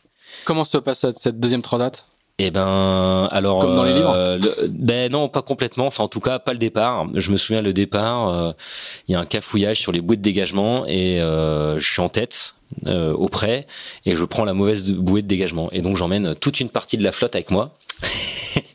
Et donc on part au portant pleine balle. Alors en plus sur ce bateau-là, j'avais un mât basculant, un mail basculant. Euh, en latéral et en longie. Ouais, et en longie. Donc euh, truc assez compliqué. Donc tout mon bateau réglé. Et puis là j'entends euh, euh, le directeur de course qui rappelle les bateaux à la VHF. Donc je comprends pas trop. Je, je me penche à l'intérieur, j'écoute et là je comprends qu'en fait j'ai pas passé la bouée.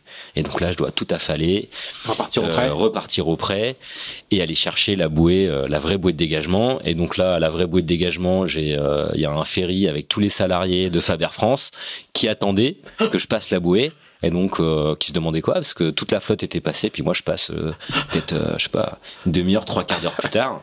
Et donc à l'époque c'est Tanguy Blondel qui est speaker qui est l'attaché de presse aujourd'hui de, mon projet et qui explique qui essaye qui tente d'expliquer au patron de Faber France et aux salariés que bah la mini transat ça va vraiment être très compliqué parce que là déjà j'ai déjà une heure de retard Et donc, euh, euh, j'envoie mon spi euh, un peu énervé après cette bouée de dégagement. Et le lendemain matin, je suis deuxième, je crois.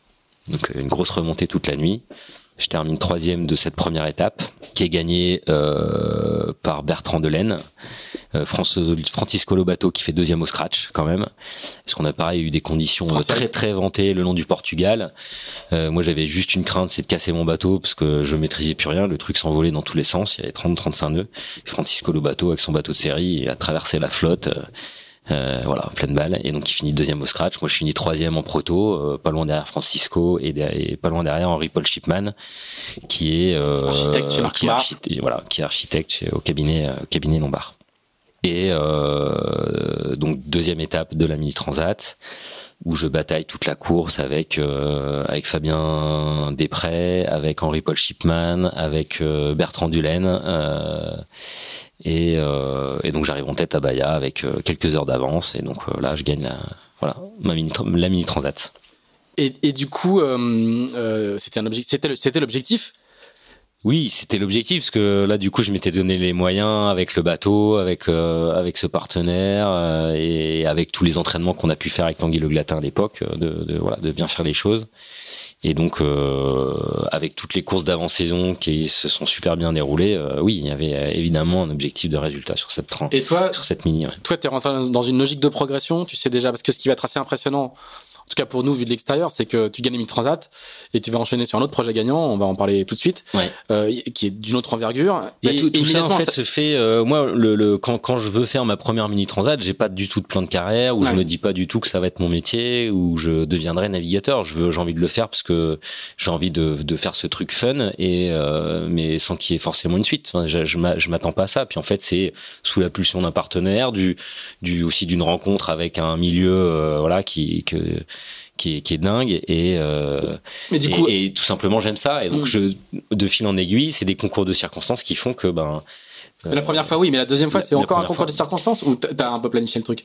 Parce que moi, ce qui m'impressionne, c'est que, c'est que, en général, quand on vient de finir son projet mini, on est fin novembre, début décembre, il y a le salon.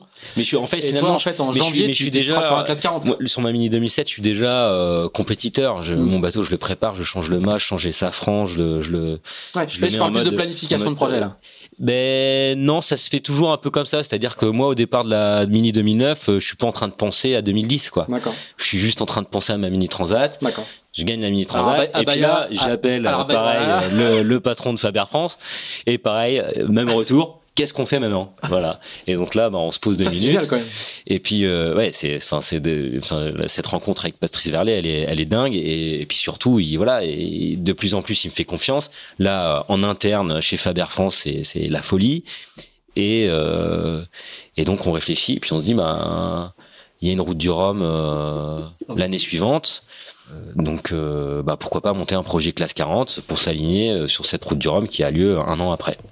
Et donc à Abaya. Avec qui prends-tu le bain à Abaya Ah bah je sais plus, mais je pense qu'à un moment donné, on est tous dans l'eau, de toute façon. Mais euh, en tout cas, euh, très très vite après l'arrivée, deux trois jours après, je sors mon calepin et puis euh, je passe des coups de fil et je cherche quels sont les, les bateaux disponibles. C'est que il y, a, y a, y a, le temps de latence est, est, est, très court, quoi. Bah oui, et puis il, il doit l'être parce qu'en fait, euh, le rôle de la route du Rhum, c'est, moins d'un an après. Et donc en fait, euh, moi quand j'ai le mon partenaire qui dit bah oui, pourquoi pas, euh, pourquoi pas euh, la route du Rhum. Dans la foulée, j'appelle aussi la communauté urbaine de Dunkerque pour dire qui était qui, qui, était un des partenaires sur la Mini 2009. Et donc pareil, même même envie, dit bah oui, pourquoi pas, allons-y, on continue. Et donc je passe quelques coups de fil et rapidement, euh, je prends contact avec euh, Giovanni Soldini, qui est un très bon classe 40 à l'époque. Euh, mais il en veut très très cher.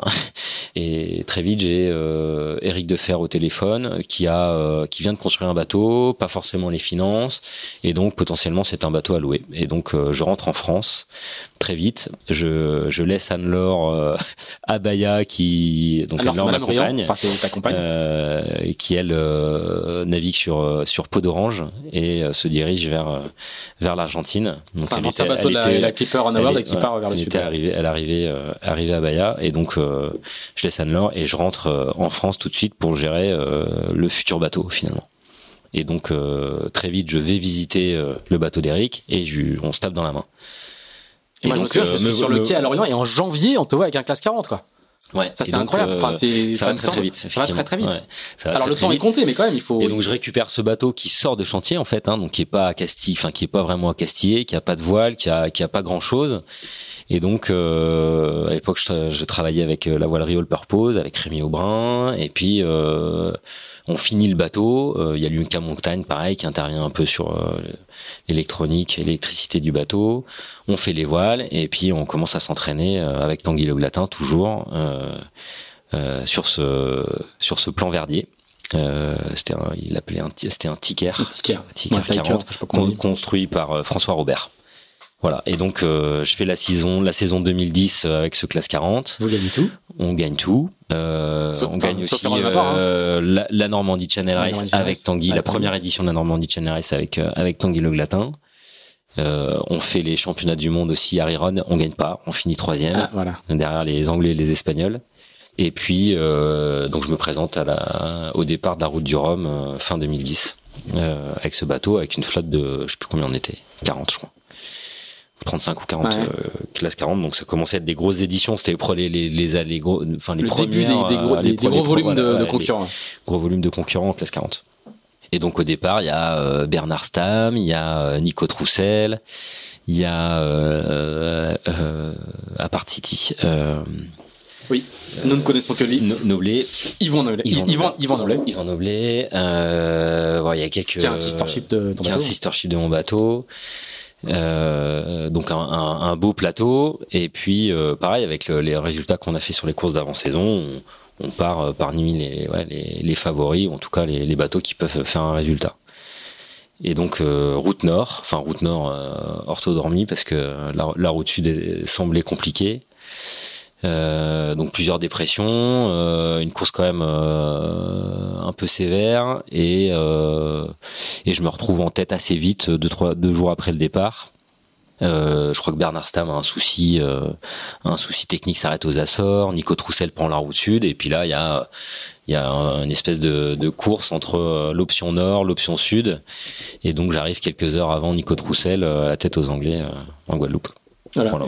Et donc, euh, et là, je gagne la route du Rhum. Enchaînement, euh, enchaînement euh, sublime. Mini transat plus route du Rhum. Ouais. Donc là, tu rappelles ton partenaire dans la piscine. Et donc là. non, mais du coup, c'est un doublé que personne n'a fait. C'est oui, enfin en tout cas un enchaînement ouais, qui bah, oui, oui. Que, que, personne n'a fait. Après c'est le début du classe 40 aussi. Euh, il y a bah, faut quand même le faire. Voilà, ouais, ouais, il y a une vraie satisfaction. Et puis c'est vrai qu'en deux trois ans, je me retrouve euh, débutant en course au large, a gagné deux, deux épreuves euh, quand même euh, assez majeures dans le monde du solitaire. Et donc, bah, je, je, change un peu de statut finalement. Enfin, en tout cas, les médias commencent à s'intéresser à ce que je fais et puis à la suite aussi. Donc, bah, pareil, quand j'arrive en Guadeloupe, moi, je sais pas trop. Toujours pas. Où, où, finalement où aller. T'as toujours pas de planification de. Non, non, il y, a a toujours pas vraiment de planification. Euh, évidemment, euh, dans toute cette euh, cette ambiance là, on a dans un coin de la tête le vent des globes, on a il y a le circuit Figaro qui est qui est attirant aussi. Euh, et là, on, on, change aussi un petit peu de. C'est à ce moment-là finalement que je je me dis ben c'est mon métier ou c'est pas mon métier? Et finalement euh, j'ai envie que ce soit mon métier quoi. C'est vraiment à ce moment-là que la bascule se passe où euh, bah, je suis à l'aise sur un bateau, euh, j'aime ça, je sens qu'il y a voilà il y a, il y, a, il y, a, y a des médias qui sont réceptifs, il y a des partenaires qui ont envie de continuer et donc c'est un vrai c'est à ce moment-là finalement que la bascule se fait et qui a entre guillemets un plan de carrière ou en tout cas une envie d'aller plus loin et de continuer dans ce milieu-là. en tout cas, une réflexion à moyen terme qui a, une vraie réflexion qui, qui, voilà qui qui, qui s'engage à ce moment-là. Alors du coup, le bateau, il s'appelle pas Faber France, je crois. Hein non, il s'appelle il s'appelle hein. Destination Dunkerque à ce moment-là. Faber France est toujours partenaire et euh, Dunkerque, euh, voilà, Dunkerque met un peu plus d'argent et a le nom du bateau. Euh, mais voilà, j'ai toujours ce partenaire Faber France qui est fidèle et qui et qui suit. Et, et voilà, c'était une grande chance quand même pour un premier partenaire de, de, voilà de pouvoir le garder aussi longtemps. Et, euh, et donc euh, j'arrive en Guadeloupe après cette cette route du Rhum et et euh, bah c'est difficile. Est-ce que je refais du classe 40 euh, Je vais pas aller refaire du mini. J'en ai fait 4 ans. Euh, Vendée Globe c'est certainement un peu tôt, mais j'y pense quand même. assez loin. Et je sais que j'ai des lacunes aussi, et donc le circuit Figaro euh, m'attire. J'ai envie de voilà, j'ai envie de passer le pas et d'aller sur euh, sur le circuit Figaro.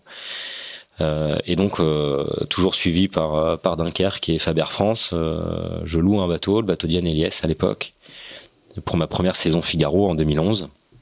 Et euh, premier, première course, ça se passe super bien. C'est la solo Concarneau. Je finis premier bisu. Alors tu restes à Lorient, hein, tu rentres pas par la forêt, tu restes à Lorient. C'est une volonté de ta part ou t'as, tu t'es dit peut-être bah, En fait, je me suis jamais trop posé la question de changer parce que euh, moi j'ai, j'ai commencé à m'entraîner avec Tanguy je m'entendais bien avec Tanguy et on, voilà, on a eu une histoire en mini en classe 40. Il entraînait aussi un groupe de figaristes, donc euh, assez naturellement, je continue et je reste là où je suis. Je suis installé du coup maintenant euh, à Lorient et, et voilà. Donc je me finalement je me pose pas la question, je continue euh, avec les gens avec qui ça a fonctionné jusqu'à jusqu'à présent. Et le, le, truc se fait se mmh. fait complètement naturellement.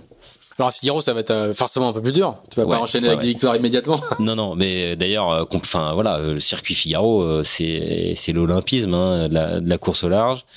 Euh, ça se passe pas trop mal sur les premières courses. Je fais mes armes. Euh, je participe à la Generali Lolo, je crois, où je finis avant dernier.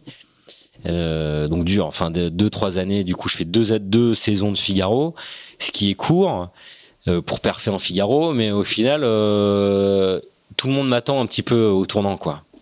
C'est-à-dire qu'il y a quatre années où euh, qui se passe super bien. Euh, je débarque sur le circuit Figaro. Moi, j'y vais sans aucune ambition parce que je connais le niveau qu'il y a sur ce circuit. Mais par contre, on m'attend quand même un peu au tournant. Et ça se passe pas comme j'aime. Enfin, je fais une première euh, solitaire correcte. Je finis, je sais plus, 15e ou 16e de ma première Figaro. Et euh, deuxième, deuxième solitaire, je finis 20e ou 25e. Euh, donc pas très bien et dur. Enfin, et en fait, je me rends compte après ces deux saisons que bah, je navigue pas comme ça, quoi. Je sais pas naviguer, je sais pas naviguer au contact. Enfin, c'est compliqué. J'ai toujours envie de tirer dans les coins, d'optionner.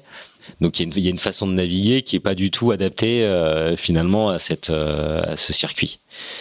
et donc je fais une troisième, je, fais une troisième solitaire qui se, voilà, je sais plus, je fais, je finis quinzième, donc un peu dans le ventre mou dans le ventre mou du classement, mais euh, bon quand même avec des, des bonnes choses, mais euh, pas facile quoi. Mais j'apprends, par contre j'apprends énormément quoi. J'apprends énormément aux côtés d'Adrien, euh, Adrien Hardy euh, en entraînement. J'apprends énormément avec Tanguy Le Glatin. Euh, et donc euh, voilà, il y a, y a, quand même euh, un gros palier de franchi euh, en termes de compétences pour faire avancer un bateau vite, pour naviguer en flotte, pour voilà gérer gérer de la tactique, la stratégie en même temps. Enfin, y a, voilà, c'était c'était plus du large, c'était plus de la course au contact, de la course côtière. Et donc là, j'apprends. voilà, c'est trois années où j'ai pas de résultats, mais par contre c'est euh, voilà, c'est un gros bond en avant. de consolidation des, des, un gros coup de pied aux fesses en termes de, de, de compétences. Euh. Moi, j'ai le souvenir de faire un Speed West avec toi, absolument terrible, où il fait un froid de canard, il neige à moitié. C'était l'enfer. Moi, j'ai deux tendinites. Je me souviens, je suis piano, j'ai deux tendinites. Et à un moment, on part euh, de la Trinité. Il y a beaucoup de vent, il y a 30 nœuds tous les jours, et il faut aller sur. On est sur un rond qui est devant Saint-Pierre-Quiberon. Et euh, l'équipage, il euh, y a pas, il y a peu d'enjeux parce qu'il n'y a pas beaucoup de Figaro euh, sur la, en, flotte. Et on dit allez vas-y montre-nous ce que c'est qu'un figariste quoi. Et tu nous fais une démonstration de d'envoi de spi en solo et de qu'est-ce que c'est que de, du, spi dans la brise, on touche à rien. Et je me souviens qu'on est avec avec un garçon qui a fait beaucoup d'années avec justement avec sur le, le, le M34 nordiste dont j'ai oublié le nom, il m'excusera par avance. Je sais qu'il écoute. Nicolas Doré. Nicolas Doré, merci beaucoup. Excuse-moi Nicolas. Et, et, on est à l'arrière, on te regarde faire et on voit l'impact que tu mets dans les gestes et tout, etc. Et on voit bien que c'est c'est les années de les trois saisons Figaro euh, t'ont transformé de ce point de vue. Alors t'es un peu aussi en mode démo pour nous montrer ce que c'est, ce que c'est vraiment les gars. voilà, c'est ça, tu montres un peu les muscles. Mais du coup, on s'est dit, ah, c'est pas, il a un peu changé quand même. C'est pas tout à fait le même qu'avant, quoi. Ouais. Et on voit bien que c'est effectivement les années de de de, de, de consolidation. Non, Les, années Figaro sont, moi, dans mon parcours, euh, enfin primordial et, et, et extrêmement importantes t'as un petit passage, un petit creux en fait à la fin de ces trois saisons Figaro. Ouais, ouais, ouais. J'ai euh, bon, il y a, y a un changement de direction euh, chez Faber France. La, la boîte arrête euh, son partenariat. Il y a un changement aussi politique à Dunkerque et la nouvelle équipe poursuit pas tous les partenariats, que ce soit en voile ou dans d'autres dans d'autres sports. Et donc je me retrouve en 2000, 2014 euh, euh, dans une année euh, très très compliquée, pas facile parce que plus de plus de partenaires.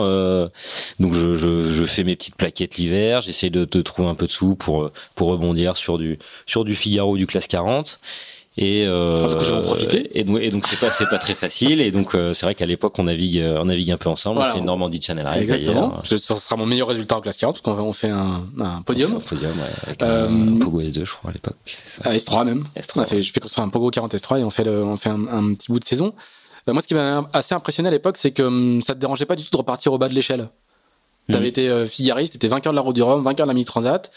Et, j'ai fait beaucoup de beaucoup de coaching cette année-là en classe 40 et notamment. Tu m'avais dit aussi, euh, mais moi, euh, euh je veux bien faire le préparateur, ça me dérange, ça me dérange pas. Ouais. Et j'avais été assez impressionné quand même. Je dis, bah le gars, il a quand même un petit statut quand même, c'est pas n'importe quoi. Et euh, et non, non, mais moi je prends tout, il y a pas de problème. de toute façon, il bah ouais, moi tant que j'étais sur les pontons à naviguer et à préparer des bateaux, ça me plaisait. Et puis surtout, j'avais voilà, j'avais besoin de sous aussi pour pour vivre. Et donc euh, ben, forcément c'est voilà on est dans des, des, activités qui restent précaires parce que les partenaires ils sont pas forcément éternels et que voilà c'était une saison euh, une saison un peu creuse au niveau sponsor. Et donc euh, voilà moi je, je ça, ça, me plaisait de préparer les bateaux et puis de naviguer tout simplement. Je vais raconter une deuxième anecdote si tu permets. C'est que sur la Normandie Channel Race donc moi j'étais quand même assez j'ai appris évidemment beaucoup beaucoup de choses en naviguant je crois qu'on a fait trois courses ensemble. Ouais. un mmh. peu de préparation et de, des convoyages. Donc moi j'avais évidemment beaucoup beaucoup appris. Moi j'ai toujours été qu'un simple amateur et je me souviens que dans le final de la Norman Channel Race, dans la dans la pétole devant le devant Cherbourg, enfin devant le le rat Blanchard, euh, je vais dormir. Et puis euh, je me réveille et était assis juste à côté dans le dans la, le siège du navigateur. Et t'as mis des lunettes parce qu'il faut savoir que tu mets des lunettes avec des, des gros culs de bouteille quand ouais. quand tu quand tu mets pas tes lentilles euh, euh, à terre et euh, on est quand même à la bataille avec Yannick Bestaven. On est en tête de la flotte, hein, et il y a un passage à niveau important qui se. Qui on se est alors à ce moment-là, je crois qu'on est, euh, ouais, on est quatre, quatrième ou cinq. Ouais, c'est ça. Et il y a pas, il y a pas un bras d'air. Et je me réveille, j'entends juste le pilote, et là, t'es juste à côté, et t'as les jambes croisées, t'es en ciré, t'es en train de lire un livre. ouais. Et là, je me suis dit, mais qu'est-ce qu'il fait? Et t'es en train de lire un livre de, c'est Henri de Monfray. Je crois que ça s'appelle, euh, c'est un truc de la mer, euh, c'est le titre. Secret de la mer rouge. Secret de la mer, oui, c'est ou en mer rouge. Je sais plus quelle. Enfin, c'est les lecteurs d'Henri de Monfray corrigeront de même. Et là, je me dis, mais c'est quoi ce gars? On est dans le finish. Et il lit un classique de la littérature française. C'était pas tout à fait le finish. Pas finish encore, mais, bon, mais moi, ça, ça m'avait beaucoup impressionné. Et il me dit, ouais, ouais, je fais toujours ça. J'emmène toujours un livre pour savoir euh, faire évacuer un peu la pression avant le sprint final, quoi. et après, et juste après, tu l'avais refermé. Et on était parti, on avait fait un passage du rat blanchard, voilà, c'est ça. Et tu me dis, bon, allez, là maintenant, on est en mode figariste. Donc moi, j'étais hyper impressionné. et on avait fait un beau finish d'ailleurs. On avait fait un très beau finish. vois, très, ça, c'est le secret de la mer rouge. Exactement. c'est vraiment, j'étais, euh, j'avais été euh, assez bluffé. Je vais finir euh, encore par une dernière anecdote. Tu, tu, bricoles un petit peu jusqu'à la fin de la saison. Ouais. Moi, je te dis, à l'époque, je pense que je vais faire une saison 2015. Il se trouve que je je vais pas y arriver parce que je vais quitter le journal qui me qui est mon partenaire à l'époque. Et quand je te dis, est-ce que tu es d'accord pour refaire la saison prochaine avec moi? Tu me dis, ouais, ouais, bien sûr. Il y a pas de problème. Écoute, sauf si j'arrive à faire le Vendée Globe, mais franchement, il y a une chance sur mille que j'y arrive. Mais sinon, tu peux compter sur moi. Donc, on fait même la présentation du projet à Paris, mmh. où je dis, je suis très fier de vous annoncer que Thomas Royan, machin chose, etc., etc. Et puis, en janvier, février, tu me passes un coup de fil. Ouais. Tu me parles à voix basse et t'as l'air, mais t'es hyper excité. Et tu me dis, euh, me dis, ouais, il faut que je te dise un truc, il faut que je te dise un truc. Euh. Et je dis, oui, qu'est-ce qu'il y a, qu'est-ce qui se passe? il me dit, je vais faire le Vendée Globe. je sais pas si tu te souviens de ça. Et donc sous-entendu, je ferai pas la Transat voilà, c'est ça. C'était pas du tout important que tu fasses pas la Transat. Ce qui était important, c'était que, tu fasses le, la Jacques Vabre. Et tu dis, ah, je suis désolé, je suis désolé, je suis désolé. Non, non, t'inquiète pas. Je vais m'en sortir. Mais comment tu fais le Vendée Globe? Ah, mais attends, je vais t'expliquer. C'est un peu compliqué, mais je vais t'expliquer. Et on est en janvier, février. Alors raconte tout du coup un petit peu cette phase-là, parce qu'à l'hiver 2014-2015, comment du coup bah tu euh, les choses s'assemblent toutes les planètes s'alignent et tu vas, euh, tu, vas faire le Vendée Globe. Voilà, en fait pendant pendant cet hiver-là, euh, j'essaye de de fédérer un réseau nordiste puisque bah, je suis du nord donc moi mes connaissances elles sont plutôt elles sont plutôt là-haut.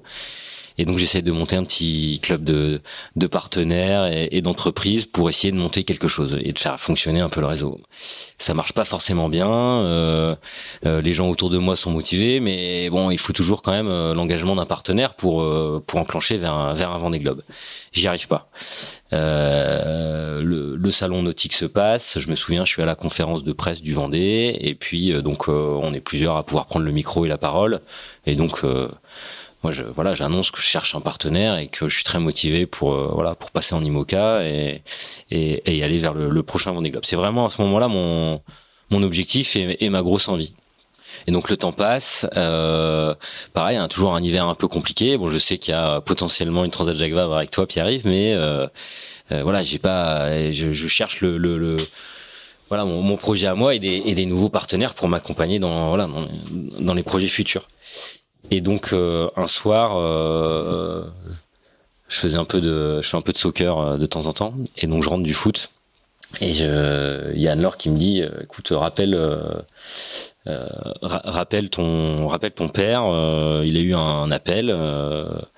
ça concerne un projet, un projet Vendée Globe. Donc je rappelle mon, mon papa. Et puis il me dit, écoute, j'ai j'ai eu j'ai eu euh, quelqu'un au téléphone là qui voudrait t'avoir rapidement. Euh, c'est euh, voilà un projet avec quelques quelques nordistes qui est en train de se monter pour le pour le prochain Vendée. Et donc il me donne le numéro, je rappelle, il doit être 22h30. Et donc là j'ai François Bouy au téléphone qui avait à l'époque mis Armel Tripon sur l'ancien groupe Bell pour faire la route du Rhum.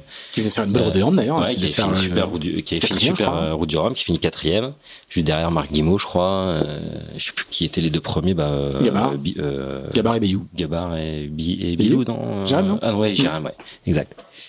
Et donc euh, j'ai cet appel assez euh, incroyable il me dit écoute euh, malheureusement ça continue pas avec Armel. On aimerait bien que tu viennes nous voir pour envisager une suite sur sur un projet Vendée Globe et donc euh, je lui dis bah écoute euh, oui je suis assez disponible. Et tu le connais François Bouy? Non je le connais pas du tout. Moi je l'ai jamais rencontré. Tu, donc tu, tu le googlises pour savoir qui c'est? Donc je je sais même pas si je le googlise. Ça ça va à 100 à l'heure dans ma tête. Et puis euh, je lui dis bah je peux. C'est un chef d'entreprise du Nord. C'est juste c'est juste pour préciser qui c'est en fait. Ouais. Et donc euh, je lui dis bah si vous souhaitez euh, je peux être là demain.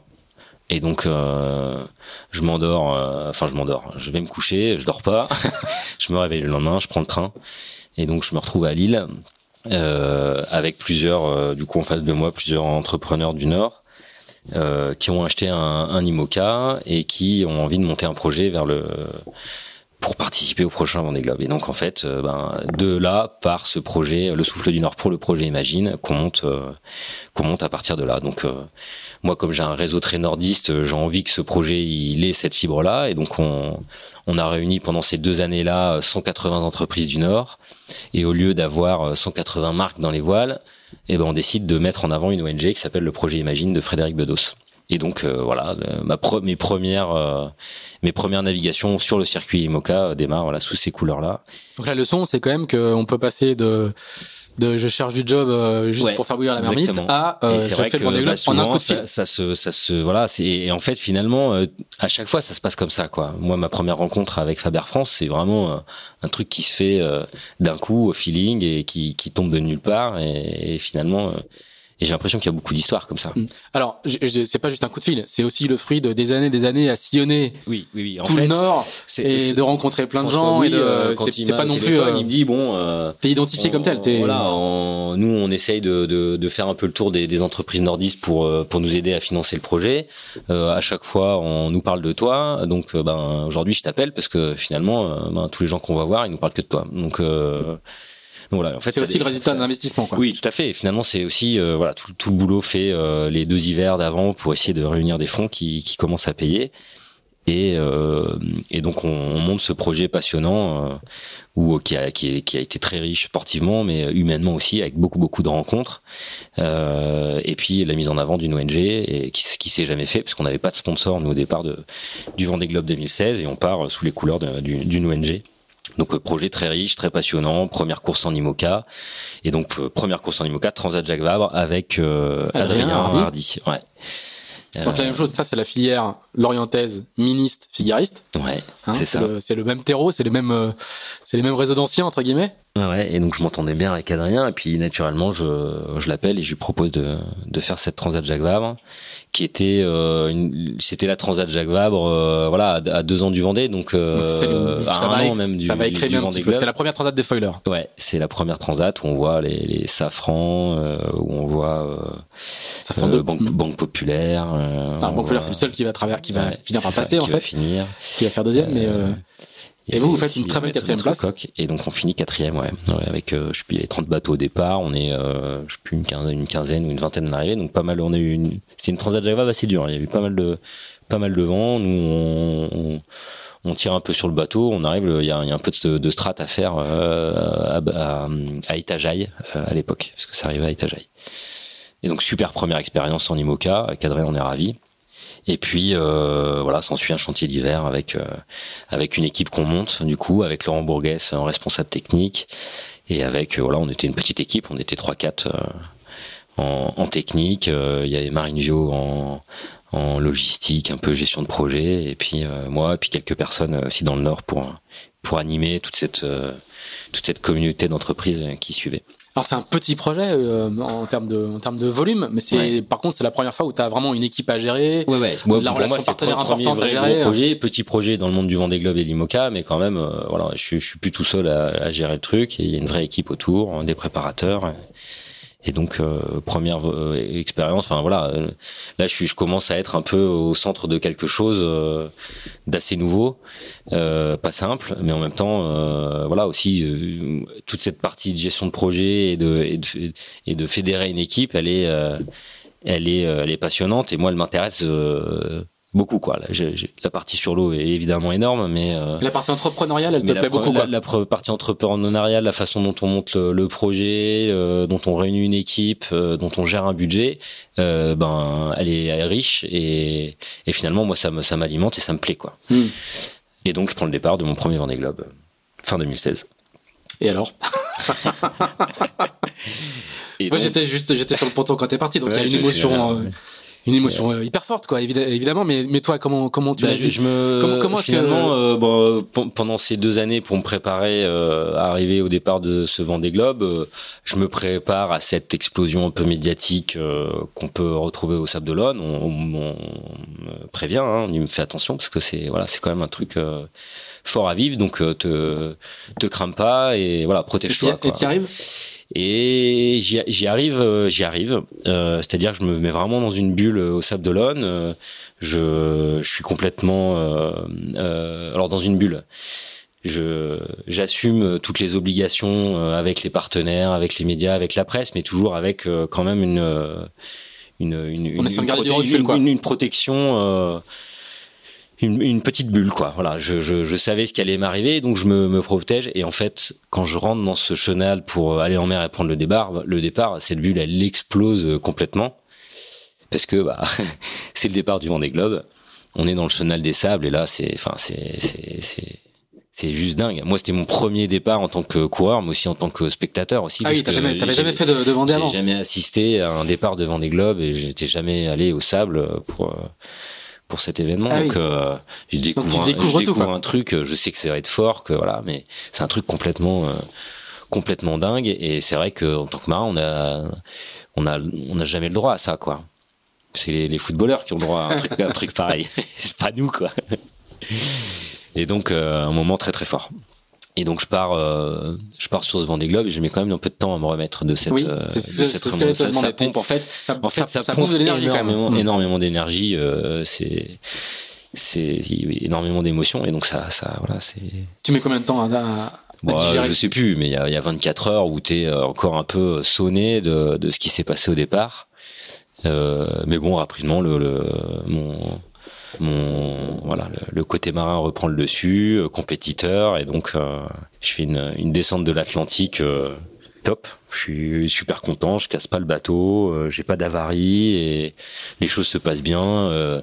je je match avec avec Yann Eliès, avec Jean Lecam, avec il y a Jean-Pierre Dick pas loin, Tanguy de la Motte avant qu'il s'arrête aux Canaries et donc dans un bon dans un bon paquet qui correspond aussi euh, aux performances de mon bateau donc dans le match quoi. Et vraiment euh... t'es surpris d'être dans le match ou pas?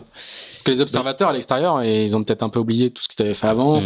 ils te vivent quand même comme un bisu du Vendée etc mais euh, alors qu'en fait t'es vraiment à la bagarre ouais ouais je, suis à la, je suis à la bagarre mais après pareil on a on a essayé de bien se préparer avec toujours avec Tanguy Le Glatin avec avec toute l'équipe. On a essayé de faire les choses de façon très pro aussi et ben, une grosse envie. Je suis un compétiteur de toute façon, donc je voilà, j'aurais pas laissé filer le truc et je savais la, qualité du bateau que j'avais et, et donc euh, voilà, je prends vraiment goût à cette régate euh, vraiment au long cours quoi pour le coup. Et donc euh, moi, je rentre dans le dans le dans ce rythme Vendée Globe euh, tout doucement et ça me plaît quoi. Je, je, prends vraiment du plaisir euh, à régater sur ces énormes machines euh, qui sont physiques, qui sont exigeantes, qui ça va vite. Enfin, je m'éclate quoi. C'est je c'est du coup je me rends compte aussi que c'est voilà c'est ça que je je sais déjà que sur ce cette première descente de l'Atlantique euh, si je peux y retourner euh, la, la fois suivante ah j'y retournerai quoi. Enfin je suis déjà dans un mode où euh, et tu le découvres ça, bah je, je le découvre oui non parce que je, je, le valide j'ai une transat Jacques Vabre avant sur l'Imoca mais je, je, découvre ce circuit là et puis cette sensation de se dire ok je pars pour un tour du monde euh, quand, t'es en, en, quand tu descends l'Atlantique à ce moment-là, tu tu vas pas à Bahia, tu vas pas à Itajaï, tu tu sais que tu repasseras par le même endroit euh, quelques semaines plus tard, quelques mois. Puis tu tournes en bas à gauche, quoi. Ouais, exactement. Et mais tout ça, cette euh, cette vision, cette vision là de, de voilà de partir autour du monde et, et de régater avec euh, tous ces marins autour, moi c'est c'est c'est grisant, ça me plaît quoi. Je suis je suis dans mon truc quoi. Alors il y a l'entrée dans le sud. C'est la première fois que tu vas dans le sud. Ouais. Comment comment ça se alors, euh, bah forcément, tu changes de mode euh, assez, assez, vite. Euh, c'est vrai qu'en Atlantique, c'est bon, c'est des coins que tu connais. Tu sais que y a la, la, flotte est encore assez groupée. Il y a, y a du monde sur l'eau, et des cargos et des pêcheurs. T'es pas si loin des côtes, et, et donc c'est une navigation où on tire quand même pas mal sur les bateaux. Euh, où on est à 100% des polaires ou pas loin. Enfin, donc ça navigue euh, rapidement. Et c'est vrai que quand on commence à rentrer et quand on commence à passer le la longitude du cap de Bonne-Espérance, euh, on, là on rentre vraiment dans le vif du, du sujet, du vent des globes, de, de, de, tout ce que ça représente et des, de tous les superlatifs. Euh, euh, voilà que. c'est conforme à ce que, j'attends. Les, les clichés que t'as en tête bah alors là, là moi, j'arrive dans, dans l'Indien qui est réputé quand même pour être pas le pour pas être le plus l'océan le plus facile. Euh, mais malgré tout, je suis bien à bord de, de mon bateau et euh, je suis toujours au contact euh, du bon paquet et donc euh, voilà, il y a, y a une, une, façon de naviguer qui est un peu différente. Je, je, je, prends plus soin de mon bateau, je, je fais plus de, de checks réguliers de l'ensemble des, des, choses. Euh, je commence à voir mes premiers albatros. Euh, donc tout doucement, on rentre quand même dans un dans une, une façon de faire qui, qui change quoi. On n'est plus voilà, il y a, y, a vraie, y a un vrai basculement qui se fait à ce moment-là. Et puis je fais des bonnes, je fais des bonnes journées. Euh, je fais plusieurs fois le, la meilleure journée euh, sur 24 heures euh, au moment où on rentre dans l'Indien. Euh, je dépasse Jean Le Cam à ce moment-là, donc je suis dans une bonne, une bonne dynamique. Et puis en avant d'un front, je fais un changement de voile. J'installe ce qu'on a appelé à l'époque la mule. C'était une voile qui ressemble un peu à la MDTK, qui est une trinquette, Michel des, enfin, voilà, qui a, qui, a, été poncée un peu par Mijidej. Bon, c'est une voile qui ressemblait un peu à ça. Et donc, euh, je vais très très vite. Et puis euh, vient le temps de la bascule et donc euh, de l'empannage. Euh, et là, j'ai un truc qui m'arrive jamais, c'est que j'ai mon écoute à l'avant qui se coince sous le sous mon J2 qui est roulé, donc sous le boudin de la voile. Et donc là, sans trop réfléchir, je je mets le pilote, je cours à l'avant pour aller décoincer cette écoute. Et là, j'ai ma, ma trinquette qui commence à faire des tours euh, autour de l'été. Et euh, donc là, je reprends la barre tout de suite. Donc je, je en panne, je me mets fausse panne, j'essaye de dérouler le truc, ça empire, ça fait ça cocotte. Et là, je me, je me retrouve avec ma super voile du sud au milieu de l'Indien, euh, euh, plus utilisable parce que rouler, j'arrive plus, j'arrive plus à défaire le, truc. Donc j'enroule le, le, boudin tant bien que mal, j'arrive à la faller, mais euh, je la je la mets en soute et le truc est plus renvoyable du tout quoi. Donc ça c'est c'est ma mon, premier pépin et puis euh, une fois que le truc est dans la soute, je lève la tête et là je vois quatre lattes de grand val qui sont cassées en fait, dans, dans ces empannages là, euh, j'ai pas pris le temps de, de, bien reprendre mon album, mon écoute, et là en fait, je paye complètement mon inexpérience des mers du Sud et du Vendée Globe euh, sur. Euh, j'ai une descente de l'Atlantique qui s'est passée sans accroc, et là, je me retrouve dans les mers du Sud avec un premier gros pépin où euh, je perds une voile finalement, parce que de renvoyer une voile comme ça, c'est pas possible, et je me retrouve avec un fagot de latte pété. Et donc, bah, j'affale ma grand voile euh, je mets mon, mon petit Genac, j'affale ma grand voile et puis me, me voilà parti pour un, un premier. C'est là où tes fameux tutos, tutos vidéo vont, vont, nous, vont nous passionner. Mais, finalement, moi, je veux pas faire un tuto. Je veux, en fait, je veux juste euh, filmer ce qui m'arrive. Et c'était vraiment aussi de cette façon-là que j'avais envie de retransmettre et, et, de le partager euh, à mes partenaires et puis aux gens. C'est euh, euh, voilà, un Vendée Globe, c'est pas lisse quoi. On a des avaries, il nous arrive des choses, et puis euh, moi je prends le parti de prendre ma caméra pour euh, raconter finalement ce qui se passe réellement quoi. Et donc, euh, bah, tout simplement, je me filme et puis je fais des petits montages avec des cuts où j'envoie. Puis en fait, tout le monde prend le truc comme des tutos, euh, alors que j'ai quand même euh, un Laurent Bourguès derrière et une équipe qui, voilà, qui, qui m'accompagne aussi dans toutes ces réparations. Donc il y aura ça, il y aura une histoire de, de schnorkel de ballast aussi. Ah, donc un peu plus tard dans la, donc je répare mes lattes. Un peu plus tard dans l'Indien, j'ai le le le schnorkel qui découpe mon, mon fond de coque. Donc j'ai grosse voie d'eau. Euh, voilà, mais je répare, euh, j'arrive à, à restrater le, circuit de ballast et puis euh, et puis je continue dans, dans le sud et tout ça n'est rien comparé à ce qui va voilà, à ce qui se prépare. Et puis quelques quelques jours après, grosse dépression qui descend de grosse dépression qui nous arrive dessus. Moi, je suis à l'endroit du tuyau entre la zone des glaces au sud et puis la Nouvelle-Zélande, donc j'ai trouvé le le moyen de passer. Et donc là, je décide de faire route plein nord pour éviter le gros de cette dépression. Et, euh, et donc je, me retrouve dans des mers euh, grosses, 7-8 euh, mètres de houle. Je sais plus 45 nœuds, 50 nœuds de vent. Et donc là, je sais que je prends la bonne décision d'aller au nord parce que plus au sud, bah il y a, deux fois plus quoi. Donc c'était vraiment sévère. Et donc je suis dans ces conditions-là. Le vent se calme un petit peu. Je redéroule mon mon J3 parce qu'à un moment je suis trois riz, euh, je suis GV seul à trois riz. Et là je, suis en train de dormir. Et là euh, je sens un, arrêt extrêmement violent où euh, moi je vole, je vole dans le bateau et je me retrouve plaqué sur la cloison de mât. à ce moment-là, je dormais dans mon pouf et donc c'est mon pouf qui qui fait amortisseur finalement et qui, qui se retrouve entre moi et la cloison de mât. Donc euh, moi je me fais pas mal, mais par contre euh, vraiment secoué. Euh, j'ai tout le matériel du bateau qui finit, qui finit quasiment contre la, la crash box à l'avant. Enfin c'est, je sens avec des énormes cracks. Enfin je sens que voilà il y a, y a, un truc qui s'est passé, j'ai tapé quelque chose et que très très violent. Et donc mon premier réflexe c'est d'aller voir la quille. Ok, ma quille est toujours là. Euh, je sors, ok, mon mât est toujours là.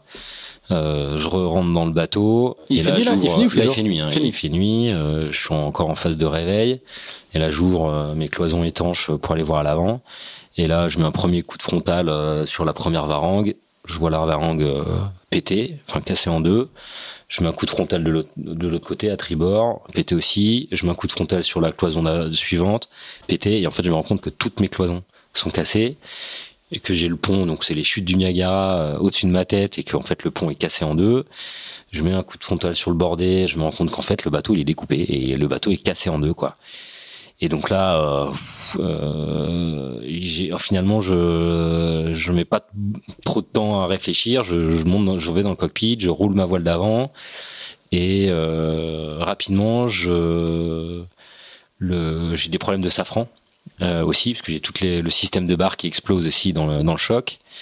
Et donc le bateau à un moment donné part au et je me retrouve à la cape.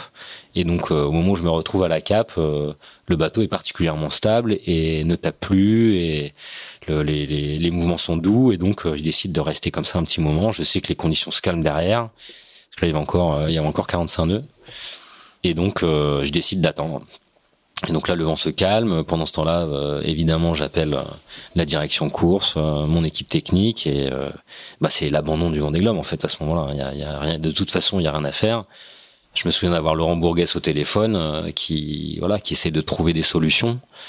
Il dit mais tu peux pas, le, le bord est cassé, mais tu peux pas greffer des plaques de carbone. Enfin, mais complètement finalement hors de euh, moi, je sais que mon bateau il est détruit en fait à ce moment-là, mais j'arrive même pas encore à faire passer le message. T'arrives pas à leur faire comprendre la gravité de la situation en fait. L'équipe technique, donc ils essayent de trouver des solutions pour moi, mais il est découpé. Le, le, bateau, il est voilà, il est découpé en potier. Et je m'en rends encore plus compte quand le jour se lève où je vois l'étendue des dégâts et, et en fait c'est juste la structure longie en fond de coque qui tire les deux morceaux quoi. Et par chance, le mât est pas tombé, mais j'ai le gréement qui est, qui est complètement mou. J'ai un système de barre qui est HS. Euh, et donc pendant que je suis à la cave, je, je bricole mes, ma tringlerie de, de barre pour quand même avoir retrouvé une, une direction correcte. Et puis euh, dès que le vent se calme, euh, je, je retire la barre et je sors de la cape euh, pour refaire route vers la Nouvelle-Zélande parce que bah, là c'est la terre la plus proche pour moi. Et donc euh, là, je reprends des fichiers météo, j'essaie de savoir un peu ce qui va se passer dans les dans les trois quatre jours qui viennent, ce qui est le temps qu'il me faudrait pour arriver en Nouvelle-Zélande. Là, je me rends compte qu'il y a une énorme cartouche qui qui arrive de la mer de Tasmanie et qui descend du, le long des côtes néo-zélandaises et qui m'arrive dessus. Et donc, mais je peux pas, moi, je peux pas tirer sur le bateau. Le bateau est pété, donc euh, je suis euh, entre entre l'avant de mon bateau avec ma grosse pompe de cale euh, et puis euh, le, le, ma zone de vie euh, que j'essaye d'isoler le maximum. Je prépare, j'ai ma combinaison de survie qui est prête. J'enfile ma combinaison sèche. Ma combinaison de survie est prête à côté, mon, mon radeau de survie pareil, les deux balises à proximité prêt à appuyer sur le bouton parce que je sais qu'à ce moment-là, si les deux morceaux se détachent, ça démarre. Je sais pas finalement comment le rendre, comment mes, mes cloisons étanches se comportent, comment les portes se comportent. Donc je suis vraiment là pour le coup en mode un peu survie et, et voilà. Est-ce que j'appuie sur le bouton Est-ce que j'appuie pas quoi Bon, je suis quand même euh, moi. Alors nous à terre, en fait, on, nous les spectateurs à terre, on reçoit les photos, ouais. on comprend euh, l'adepte qui arrive et on, on comprend qu'il y a une course contre la montre ouais. qui se met euh, qui se met en jeu avec cette depth qui descend du nord, euh, la côte de Nouvelle-Zélande et donc il faut que tu viennes à la fois pour toucher terre, mais aussi pour t'abriter de. C'est ça. En fait, euh, bah, l'enjeu, c'est de réussir à aller me mettre sous le vent des montagnes euh, néo-zélandaises, et donc euh, je assez vite, je me rends compte que je vais, je vais pas assez vite, et donc tout doucement, je redéroule euh, mon, mon J2 pour avoir un tout petit peu de toile, essayer d'avancer un tout petit peu plus vite, alors tout en surveillant le bateau. Le, le, le, bateau prend de plus en plus de jeu. J'essaie de, de, combler les trous avec avec euh, des vêtements, avec des cirés, avec euh, des plaques de verre, avec du sika, avec tout ce que je peux, avec la pompe, les pompes de cale qui tournent en permanence. Enfin, faut. En fait, je suis, je suis 24-24 euh, en train de voilà de, décoper. Je me rends compte aussi qu'il y a une cloison, enfin un compartiment à l'avant qui est complètement rempli d'eau, donc plusieurs tonnes d'eau. Et qu'en fait la fissure du bateau elle est elle est en diagonale et qu'elle arrive dans des dans des cloisons que du coup je peux même plus aller ouvrir. Dans des compartiments que je peux plus ouvrir. Et donc je fais route euh, et tout doucement je déroule un peu plus mon, mon J2 à l'avant. Et en fait à la fin je me retrouve il y a 45 nœuds de nouveau. Euh, sous J2 JV3 RI et qu'en fait je déboule à 16-17 nœuds avec mon bateau pété quoi. Dans une mer dantesque et donc euh, plusieurs fois dans ces moments-là j'ai mon bateau qui est parti au lof et mon bateau tellement lourd avec toute la flotte euh, à l'intérieur et tellement euh, voilà plus plus intègre il y a un moment donné, j'arrive plus du tout à repartir de mon bateau se met à la cape et je peux, j'arrive plus à battre quoi. Et donc je suis là, j'ai le vent qui, qui prend des tours. Je sais que je suis encore à 50 000 de, de la Nouvelle-Zélande, mais euh, mais j'arrive plus à faire route quoi.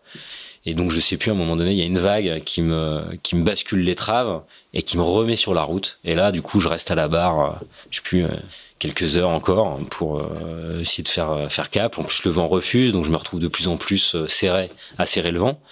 Et donc à la avec un bateau qui, qui faisait des mouvements, le mât qui bougeait, enfin c'était juste n'importe quoi. Et donc et là, j'arrive sous le vent de sous le vent de la Nouvelle-Zélande. Et là, le vent, en quelques minutes, se calme complètement, la mer s'aplatit. Et donc là, je me retrouve. Il y a rien. Moi, je me souviens, j'ai regardé sur Google Maps, il n'y a pas de port, quoi. Hein. Non. C'est c'est une zone hyper sauvage, quoi. Ouais, ouais, c'est très. Il y a, beau être arrivé, il y a, rien. Enfin, c'est vraiment à l'abri de la côte. Brut, quoi. Il y a rien. Tu peux, tu dois continuer, en fait. Ouais, c'est c'est complètement sauvage. Mais je sais aussi que au moment où je où je suis à l'abri de ces, ces montagnes-là, le bateau est sauvé, quoi. Et, et moi, par la même occasion, quoi. Euh, la mer est plate, le jour se lève, il y a zéro nœud de vent. Et donc là, je lève enfin les yeux de, de mon bateau. Parce que je suis très centré en fait sur mon sur mon sur mon bateau quoi que je, je dois sauver. Et là je suis au pied de montagnes gigantesques et magnifiques quoi. Et donc là j'ai cette cette image de, cette première image de la Nouvelle-Zélande que je vois même pas arriver en fait. Moi je vois la Nouvelle-Zélande quand je suis au pied des montagnes. Je, je la vois pas avant quoi je la, je, je, veux même pas, je la regarde même pas quoi. Moi, je la, je regarde ma carto, je regarde, euh, je, je, je, j'ai que je, je vide mon bateau de toute sa flotte et, voilà, c'est tout ce que je fais. Je tiens là, je, je fais des heures de bar avec les yeux rivés sur les écrans. Et en fait, je découvre la Nouvelle-Zélande, je suis dessus quoi. Et du coup, comment ça passe? Parce que du coup, tu vas faire tout le tour de donc là, sud. Y a, non, non, il y a, y a 30 000 entre moi et le petit port de Bluff, qui est au sud. Donc c'est le seul port, hein, c'est un petit, un petit port de, de pêche. Et donc euh, là, il y a 30 000 nautiques à faire. Donc je fais, euh, je dois faire 10 ou 15 000 au moteur. Euh, pour avancer parce qu'il n'y a plus du tout de vent. Donc là, j'affale mes voiles et puis je fais route. Je fais route au moteur. Je sais que mon bateau est sauvé. Euh, J'arrive pas à dormir parce que j'ai trop d'émotions. J'en ai encore là d'ailleurs. Ouais. Et donc là vient ma rencontre les Coast Guard avec euh, avec euh, Stuart McLallan à la tête des, des Coast Guard, qui est un, un préparateur de, de bateaux de course, qui a travaillé pour Ocean Race, qui est maintenant travaille avec Boris Herman. D'accord. Je recroise régulièrement ah ouais, sur ici. la base des sous-marins à Lorient. Ah, c'est marrant. Et donc, euh, parce que pendant ce temps-là, toute l'équipe à terre a géré, euh, ouais, j'imagine, l'équipe à terre, euh, Laurent et tout ça, qui a pas, qui a pas encore eu le temps de, de mettre les, d'atterrir en Nouvelle-Zélande. Et donc, ils missionnent Stuart et avec des Coast Guard, ils viennent à ma rencontre. Et donc, quand ils arrivent à ma rencontre, ils savent pas dans quel état est le bateau et ils, ils sont avec les motopompes, avec avec énormément de matériel pour pour sauver le bateau finalement. Et donc, on se fait des grands signes, ils montent à bord. donc moi, c'est les premières personnes que je vois après 45 jours de mer. Et donc, euh, on se salue, on a le sourire, c'est super, euh, voilà. Et là, il rentre dans le bateau, il voit le bateau, et là, il rentre en panique. Alors que moi, Attends, ça fait déjà trois jours qu'il est comme ça, en fait. Ouais, ça fait trois jours. Et là, il rentre en panique, et puis il sort les moutons pompes. Je fais, hop, hop, hop, les gars, stop, c'est bon, le bateau, on va le ramener, et puis de problème. Euh, voilà, mais enfin, c'est vrai que ah, le, le, contraste entre toi qui vivais comme un animal, ouais. quoi. Et ouais. eux qui arrivent de la civilisation qui, et qui, se disent, qui arrivent et qui voient juste l'état du bateau et qui se demandent encore comment, enfin voilà, fait, ouais. comment le comment le bateau a pu arriver jusque là quoi. Et même sur mer plate zéro nœud, il, voilà, il il débarque là, puis ils se disent qu'ils doivent sauver le bateau. Sauf que pour moi, le bateau, il est sauvé depuis, euh, depuis, une, dizaine, depuis, depuis, depuis une dizaine de milles, quoi. Et donc j'arrive dans ce petit port de bluff et je m'amarre sur un ponton euh, qui est pas vraiment un ponton avec euh, avec quelques pneus. Et euh, voilà, en fait, c'est un pêcheur qui me laisse un peu sa place. Donc, je suis dans une espèce de darse avec un poton qui fait 4 mètres de long pour un bateau de 18 mètres. Et euh, donc, je finis d'amarrer mon, je finis d'amarrer mon bateau. Et donc là, euh, ça fait un peu de bruit en Nouvelle-Zélande. Il y a eu pas mal d'infos sur le fait qu'un concurrent du Vendée Globe s'arrêtait, etc., etc. Et donc, euh, c'était une petite nouvelle finalement dans ce port de, dans ce port de bluff. Et donc là, à la fin de l'amarrage, je, je, je mets pied à terre, je suis sur les pontons, et puis là, il y a un, un pêcheur euh, un pêcheur de bluff qui vient dans la qui arrive dans la darse et qui vient faire un demi-tour et qui, qui s'approche dans enfin vraiment près du bateau. Et donc moi je remonte à bord. Il était déjà bien abîmé le bateau mais et donc pour parer à sa manœuvre. Et en fait euh, le mec contrôlait complètement son truc. Et donc il a un sac plastique qui me lance sur le pont du bateau. Et là j'ai neuf homards euh, dans le sac plastique. Et puis le mec il me il me salue avec sa casquette avec un, un grand signe pour juste voilà bienvenue et bravo quoi. Neuf homards quoi. Et t'as fait une soirée homard avec tes potes euh, à bluff. Et donc c'est pas voilà c'est pas une arrivée euh, comme dans le chenal des Sables d'Olonne. Mais, mais, ça vaut, euh, ça vaut son pesant d'émotion encore. Ouais. Et, et, du coup, euh, euh, je crois qu'après, après, il faut que vous le, le, le, bateau, il va encore repartir en convoyage. Enfin, l'histoire est pas terminée, quoi. Et après, on répare le bateau avec Laurent qui arrive euh, quelques heures après, avec qui on mange les homards. Et puis le lendemain, bah, deux. avec vous faites pas les neuf homards à deux. Avec Stuart, donc on mange trois homards chacun. Ah ouais. Cuisinés par par l'hôtel dans lequel on logeait. Et donc ça, c'est mon premier repas en mettant pied à terre. La classe. Et donc euh, le lendemain, je repars de, enfin pas le lendemain d'ailleurs, trois jours après, euh, on, on, repart de bluff après avoir réparé quand même le bateau avec des bastins de bois vissés dans le pont au-dessus et en dessous pour ah essayer de retrouver l'intégrité. Donc on vide aussi la flotte qui est à l'avant. Alors pour la petite anecdote, quand tu arrives en Nouvelle-Zélande, tu dois montrer tes poubelles. Et donc sauf que moi mes poubelles elles étaient dans le compartiment à l'avant qui avait pris l'eau. Et donc euh, je me fais contrôler, euh, voilà, comme tout euh, nouvel arrivant en Nouvelle-Zélande, je monte mes papiers, tout ça. ils me prennent tout le mon fromage qui reste, tout mon miel, toute la charcuterie sous vide. Ils me piquent tout.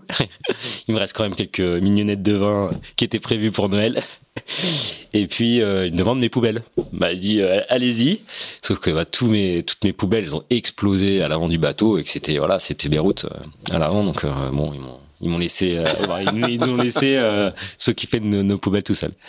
Et donc euh, trois trois jours après être arrivé, on, on continue le, le, tour de la Nouvelle-Zélande pour aller à Dunedin, qui était un port euh, beaucoup plus approprié pour sortir le bateau de l'eau et, et, et envisager la, la suite quoi. Alors le bateau, lui, il va en fait, il va continuer son histoire un petit peu sans toi parce que mm. du coup, euh, euh, il va être réparé euh, pendant pendant plusieurs mois, si je ne m'abuse. Ouais, ouais, pendant quasiment 5-6 mois. Et c'est Enda O'Conin qui rachète le bateau. Donc qui est le concurrent irlandais qui, lui, s'est arrêté en Australie. Non. Alors non, non, il s'est arrivé, il s'est arrêté à Dunedin. Ah, donc en fait, quand il s'arrête, quand il finit son Vendée Globe, qui casse son mât, il s'amarre à mon bateau. Son bateau, lui, repart directement en cargo. Et puis une fois son bateau parti, il se dit bah, moi, on fait tour du monde. En fait, j'ai envie de le finir. Et donc ils rachètent le bateau du Souffle du Nord et donc les deux équipes s'associent, le Souffle du Nord et euh, Team Ireland. Et donc euh, Endo Conen euh, euh récupère le bateau une fois une fois que le bateau est réparé et finit le Vendée Globe. voilà, un an plus tard. Ça c'est pour la pour la pour la belle histoire de, de, de, Et donc le bateau, fait son tour du monde quand même. D'accord. Et toi du coup quand quand tu rentres en France, euh, c'est quoi ton état d'esprit Quand je rentre en France, moi, c'est quand euh, on discute euh, sur le pas de l'hôtel euh, en Nouvelle-Zélande avec Laurent qu'on est en train de penser à la suite, quoi. Ah oui. donc en fait, quelques jours et donc ça, c'est à bluff, c'est même pas à Dunedin, donc c'est deux jours après avoir mis à terre. je fais deux trois mauvaises nuits, quelques cauchemars et puis rapidement on discute avec Laurent de de qu'est-ce qu'on de ce qu'on a envie de faire et de et en fait, bah l'envie c'est de repartir sur le prochain Vendée Globe. D'accord. Et, donc euh, voilà, j'ai eu toutes ces avaries et tous ces trucs, mais malgré tout. Euh... Donc toi, t'es le gars, en fait, euh, dans les 48 heures qui suivent un projet, tu prépares le second, le, le suivant, en fait. Ben, c'est quand même la leçon de, de toute l'histoire pour l'instant. Ouais, enfin, en, tout cas. Ça, ça, se joue dans les 72 heures qui suivent, quoi. Oui, oui, mais en tout cas, moi, j'ai, il y a eu 45 jours, il y a eu des, des, jours compliqués, mais malgré tout, je me suis aussi rendu compte, au-delà de ça, que c'est ce que j'avais envie de, que j'avais envie de faire et c'est ce que j'aimais. Donc, moi très vite euh, je me et puis en fait à ce moment-là je pense que c'est le, enfin ça a été le, le, la meilleure chose pour essayer de me de, de me sortir de, de ce qui venait de se passer quoi. Hmm.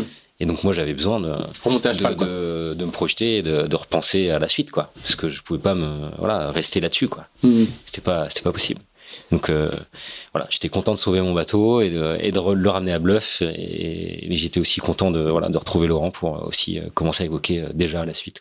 Alors du coup, comment comment tu planifies un peu cette suite? Tu vas, t'as, Bah, il y a pas vraiment de plan. Euh, on se dit juste qu'on a envie de repartir en fait à ce moment-là. C'est tout ce qu'on se dit. Hein. Euh, euh, on sait que un, début 2017, un projet comme le Souffle du Nord avec 180 entreprises, avec un un, un message fort derrière avec une ONG, c'est super, mais c'est très très lourd à, à, à, mener et surtout sur un projet performant, je suis pas sûr que ça soit la bonne euh, c'est même euh, moi ça, ça, ça me j'étais pas prêt à ça quoi. Euh, pour moi le, le c'est dans un projet performance c'est aussi des d'autres sommes d'argent. Et donc c'est plus c'est peut-être moins le cas d'un projet pour porter ce genre de message. Et, puis surtout fédérer autant de monde à, s'occuper parce que ça ça prend énormément de temps. Et, pour un projet performant bah il faut pouvoir être consacré à 100% à la perf et, et, et au côté sportif. Donc donc mais malgré tout, avec ce projet du souffle du Nord, euh, avec qui j'ai toujours de très très bons contacts et rapports, euh, il y a quand même euh, plein de personnes qui avaient envie de me voir rebondir. Et donc moi, j'utilise aussi un petit peu ce réseau-là pour bah pour essayer de remonter quelque chose, quoi. Et donc rapidement, je rediscute avec notamment Alexandre Fayol, qui est le patron d'Advance voilà, qui, qui a envie de me voir repartir, chez qui j'interviens euh, juste après le Vendée Globe pour raconter un peu toute l'histoire.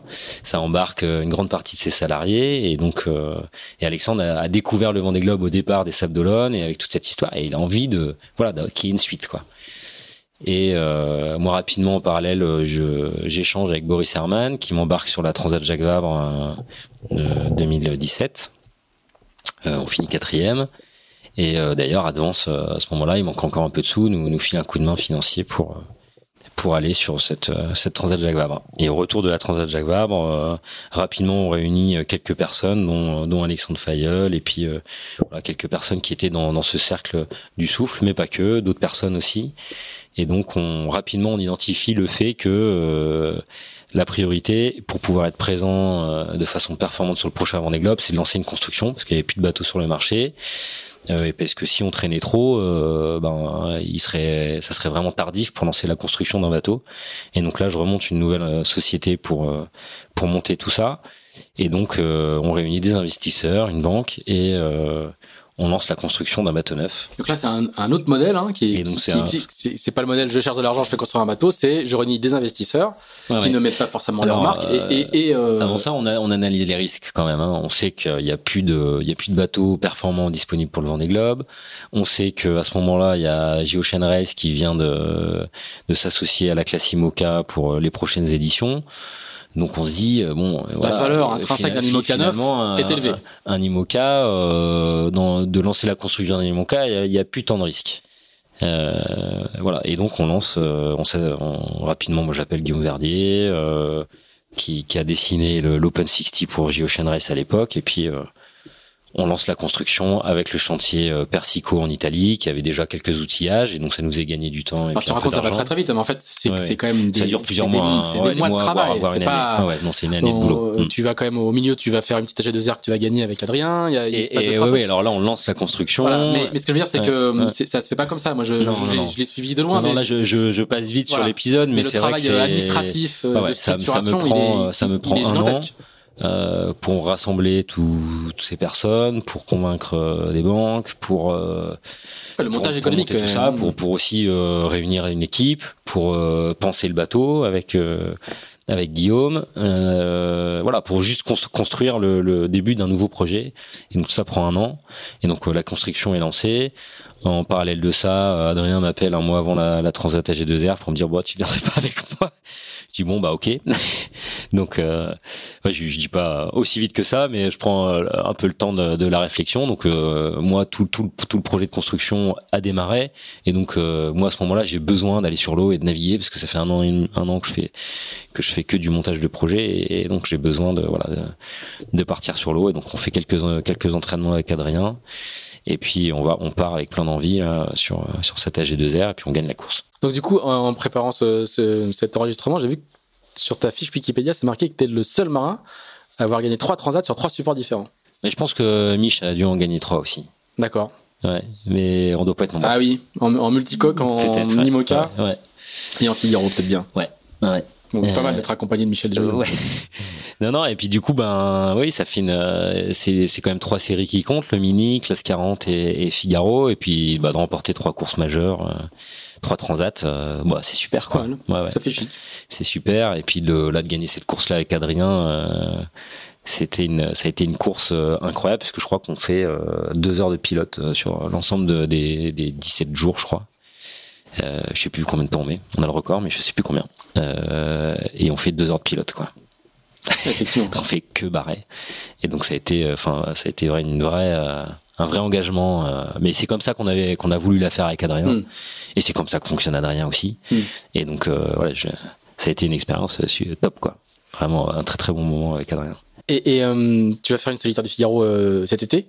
Aussi, un peu sur le même principe. Sur il faut quand même avoir un peu de et donc salée dans la euh, figure et pas faire que du que du bureau. Voilà, exactement. Le, la construction se poursuit. Euh, le, le Advance rentre dans la boucle, le, euh, un peu plus concrètement. Ouais. Parce que là, tu nous parles comme si euh, Advance depuis le début, il était prévu qu'ils mettent d'abord de quoi faire 2019, puis de devenir partenaire du principal Vendée Globe. C'est pas comme ça que ça se passe. Ah, non, non, non, pas du tout. Pas, cherches beaucoup, beaucoup, non, non, non, beaucoup, je, je cherche. Que tu pas. voilà, je, je trouve pas. Il y a le bateau qui se construit. Il y a des investisseurs derrière qui me font confiance. Et donc. Euh, euh, on arrive euh, là en l'hiver, donc euh, l'hiver dernier, où Advance à mon... du coup il a envie, il a vraiment envie de m'accompagner et donc il dit ok bon on y va quoi, on y va pour l'année 2019 et déjà pour une dans un premier temps pour cette une solitaire du Figaro donc l'été dernier. Et donc Figaro 3, nouveau support, un plateau incroyable et donc voilà grosse envie de, faire partie de tout ça. Une édition compliquée pour moi parce que je finis loin en classement, 30, je sais même plus combien, 32 ou 33e. Euh, avec des hauts et des bas pendant la course, mais euh, en même temps énormément de plaisir parce que un bateau nouveau, un bateau qui permet les options et, et voilà et qui permet vraiment de, de jouer et, et, donc moi c'est ça qui m'a plu dans cette solitaire cette année, euh, qui a été gagnée par par Johan de façon brillante. Et euh, voilà, moi je, me, moi je me ramasse, je me ramasse au classement général, mais je fais quand même quelques quelques bons coups et puis je prends beaucoup de plaisir sur ce bateau. Et donc à peine le Figaro euh, fini, euh, le Limoca est mis à l'eau quelques semaines après. Limoca euh est mis quelques semaines après l'arrivée de la solitaire du Figaro et bah très vite ça s'enchaîne. On est donc en fait c'était il y a quelques mois. moi ça me paraît déjà très très loin parce qu'il s'est passé tellement de choses. On met à l'eau notre bateau et puis on commence à faire notre première navigation avec Antoine Coche qui sera mon, mon co-skipper sur la sur la Jacques Vabre. Euh, et première nave avec toute l'équipe où en fait on se rend compte de la machine qu'on a entre les mains et on ressort de là j'ai encore des photos où on se prend on n'arrête pas de se prendre en selfie avec le, le siège derrière avec un bateau euh, qu'on sent juste déjà incroyable on a personne autour mais on sait qu'on a qu'on a une machine euh, voilà qu'on a une super un super bateau quoi et, et, et puis surtout qu'on est en train de participer à quelque chose de de dingue, c'est que bah, cette transition entre euh, euh, les anciennes générations de bateaux et puis les bateaux là qu'on est en train de sortir aujourd'hui, euh, il y, a, y, a, vraiment voilà un, gros pas et, technologique et puis des bateaux qui sont qui procurent des sensations de folie quoi. Et moi, je sais qu'on s'est croisé au moment du trophée Azimut en septembre, du défi Azimut, pardon, en septembre. C'était la troisième navigation. C'était la troisième navigation du bateau. Et je dis, ça va, elle me dit, ouais, c'est chaud quand même là parce qu'on emmène on emmène des on, a fait troisième navigation du bateau on emmène 30 euh, RP c'est ça voilà. Euh, à bord du bateau 30 invités en relation il y, a, il y a 25 nœuds hein. voilà. il y a 25 nœuds je sais pas comment on arrive à tous les faire naviguer c'est un peu un peu limite d'ailleurs. Mais on arrive à, à, faire des super journées avec euh, avec nos partenaires. Donc tout le monde repart avec la banane. Nous c'est nos premières navigations donc dès qu'on sort le bateau euh, du port on est content. Euh, on fait nos premières nuits en mer avec Antoine on finit 15e euh, du défi azimut, mais on s'en fout, on a fait aucun changement de voile. On, le but c'était de, tirer un peu sur le gréement, de mettre les choses en place, de d'avoir quelques sensations avec le bateau. Et là, on se rend compte qu'il y a vraiment un gros potentiel, même si on finit loin. On a, on a, on y allait vraiment pour juste pour tourner la boucle, faire quelques nuits en mer, sans aucun objectif de de résultats. Et on est ravi du coup après ce défi azimut où euh, bah voilà, ça y est, on est on n'est pas encore en place, mais on a on a on a construit un bateau. Et tu sais tout de suite on a construit un bateau neuf avec mm. une équipe qui avait jamais fait ça. Euh, on fait nos premières navigations. Euh, il n'y a pas trop de casse, on sent un bateau très sain. Et euh, voilà, donc là on est en route et après ce défi azimut, on, se met en marche pour être prêt sur le pour la transaction. Tu comprends tout de suite que le que le bateau a du potentiel? Tu comprends tout parce que t'as pas. Bah il y a pas de confrontation, mais il y a quand même pendant ce défi azimut quelques signes. Euh, qui montre que euh, normalement c'est pas trop raté quoi. Et ouais, il y, en a sous le pied. On sent que c'est un bateau qui a du potentiel, qu'on maîtrise pas du tout euh, pour l'instant, mais en tout cas qu'on a une bonne base. Et donc on se prépare. En fait, on, se, prépare dans notre coin jusqu'au départ de la, la Jacques Vabre. Parce que au final, tout va très bien se passer. Je veux dire, il n'y a pas d'avarie majeure sur le bateau, etc. Et, et en discutant avec toi, avec d'autres membres de l'équipe, on avait l'impression que vous étiez presque surpris, quoi. Bah oui, parce, que bah, on est quand même des bisous dans le truc et euh, c'est quand même pas mal ce qu'on a fait, non? Il y avait un petit côté comme ça qui était très sympa, hein, mais euh... ouais, ouais, ben oui, parce que finalement on tire assez vite sur le bateau parce que en fait entre la mise à l'eau et la javab, on n'a jamais eu de, de, on a toujours eu du vent, euh, au moins toujours plus de 20 nœuds. Et puis euh, bah, on a essayé de bien faire les choses pendant le chantier. On a pris notre temps. On a essayé de pas trop de mettre trop vite le bateau à l'eau, ce qui peut parfois être une erreur parce que ben on rate on rate des étapes et puis euh, il y a des choses qu'on qu'on peut bâcler un peu. Et là on a on a pris le temps de faire les choses bien aussi parce que peut-être parce qu'on était des justement des bisous et qu'on n'avait pas envie de se rater. Et en fait il se trouve que bah, dès les premières navigations on sent que toutes les choses sont en place, que tous les que moi en fait dès la première nave le cockpit bah je l'ai déjà dans l'œil parce que bah on l'a pensé ce cockpit. Euh, on l'a dessiné, on l'a, on l'a fait. Il a, le bateau est resté dans le hangar à Lorient pendant plusieurs mois le temps de monter les systèmes. Et donc en fait, euh, très vite, je suis à l'aise moi sur ce bateau-là. J'ai, j'ai, voilà, je sais, euh, je sais où sont les choses quoi. Et donc ça se déroule sans accroc et sans, sans casse. Et ça jusqu'à jusqu'à là, il y a quelques jours, on a mis notre bateau dans le hangar finalement.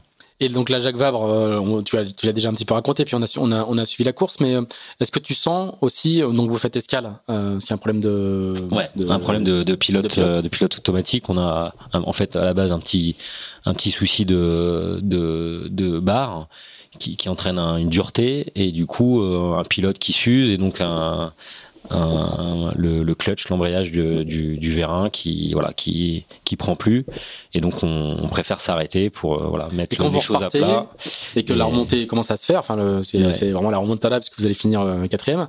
Euh, Est-ce que toi là, aussi tu sens tu te dis mais ce, ce, bateau il en a il en a sous le capot euh.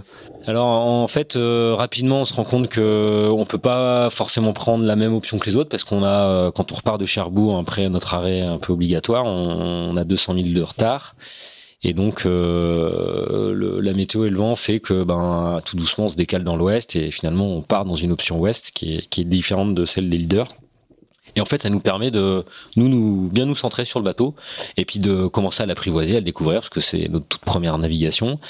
Et donc euh, avec Antoine, on se prend au jeu de voilà, de décider d'aller toujours un peu plus vite, de d'essayer de trouver les manettes, donc avec des réglages euh, très très différents. Et puis on commence à trouver les à trouver les manettes, à ça voilà, à comprendre plein de choses quoi. La façon dont tu utilisais le bateau au départ de la Jacques Vabre, elle n'est pas la même que qu'à l'arrivée, ça c'est sûr. Et donc, euh, ben, tout doucement, on joue aussi avec le paquet dans lequel on est. Donc, on rattrape le paquet euh, Maître Coq, Hugo Boss, euh, Malidia et tout ça. Et puis, donc, on joue avec les bateaux qui sont autour de nous. Et donc, on arrive assez rapidement à faire la différence. Et finalement, l'option Ouest que tout le monde a enterré très vite, c'était pas une option si mauvaise, parce que même le, paquet qui était avec nous, bah, au final, à l'entrée du à du poteau noir, ben, ils sont plutôt pas mal, quoi en tout cas avec le reste euh, avec le reste du groupe quoi. Donc euh, les options ouest euh, attention quoi, faut vraiment attendre l'entrée du poteau noir pour tirer des conclusions. Et donc c'est vrai qu'on revient de loin parce qu'on part dernier et puis on, à l'entrée du poteau noir on est on est au cul d'Arkea, initiative, on est je sais plus combien, on est dans les dix premiers et puis on arrive à, à, faire un beau poteau noir et puis une belle une belle remontée encore jusque euh, jusque Baya où on double quelques heures avant l'arrivée Eleven Hour pour finir la quatrième place. On est rétrogradé par le jury à la cinquième place parce que on rate une petite une petite une petite cardinale qui n'a jamais été là mais euh, qui qui a été rajoutée la veille du départ. Et donc, euh, bon, la veille du départ, enfin bref, on rate la bouée. Et puis, donc, on est un peu déclassé, on perd deux heures. donc, on finit euh, quatrième sur la ligne d'arrivée, mais cinquième au général. D'accord. Et, et, du coup, sur le sur le retour, euh, on, on, a beaucoup dit que ces bateaux euh, étaient euh, étaient difficiles à vivre, et réclamaient beaucoup d'engagement des skippers. Est-ce que toi qui as navigué sur notamment Malizia, est-ce que cette génération-là c'est encore pire qu'avant? Parce que j'ai l'impression qu'on en parle un petit peu moins qu'avant. Non, non, c'est pire.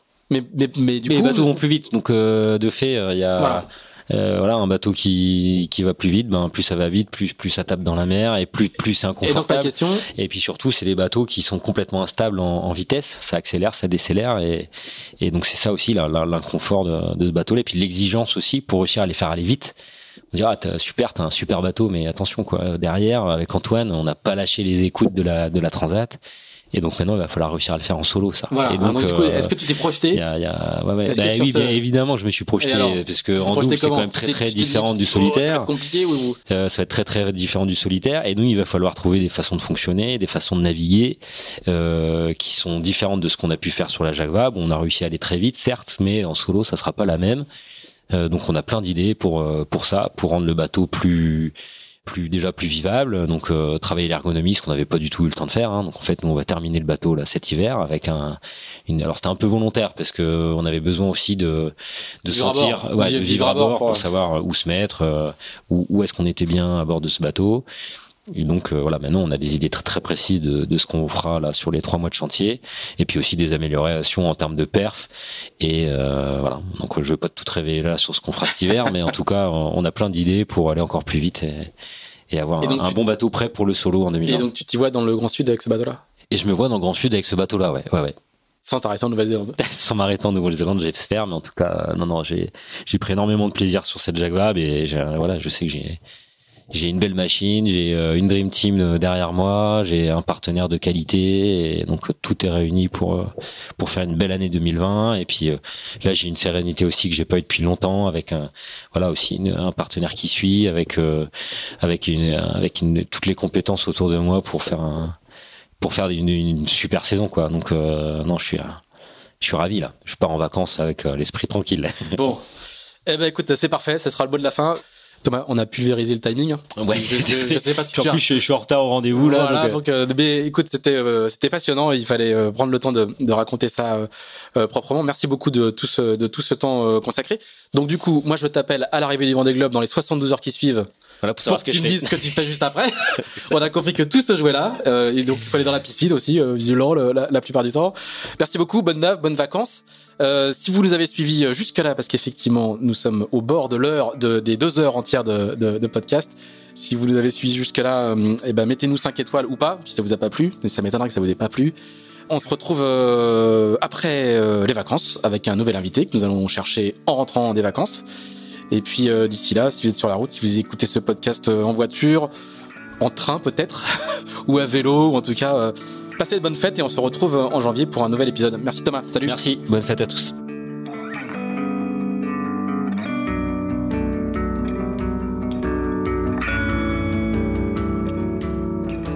Merci d'avoir écouté ce nouvel épisode d'Into the Wind produit par Tip.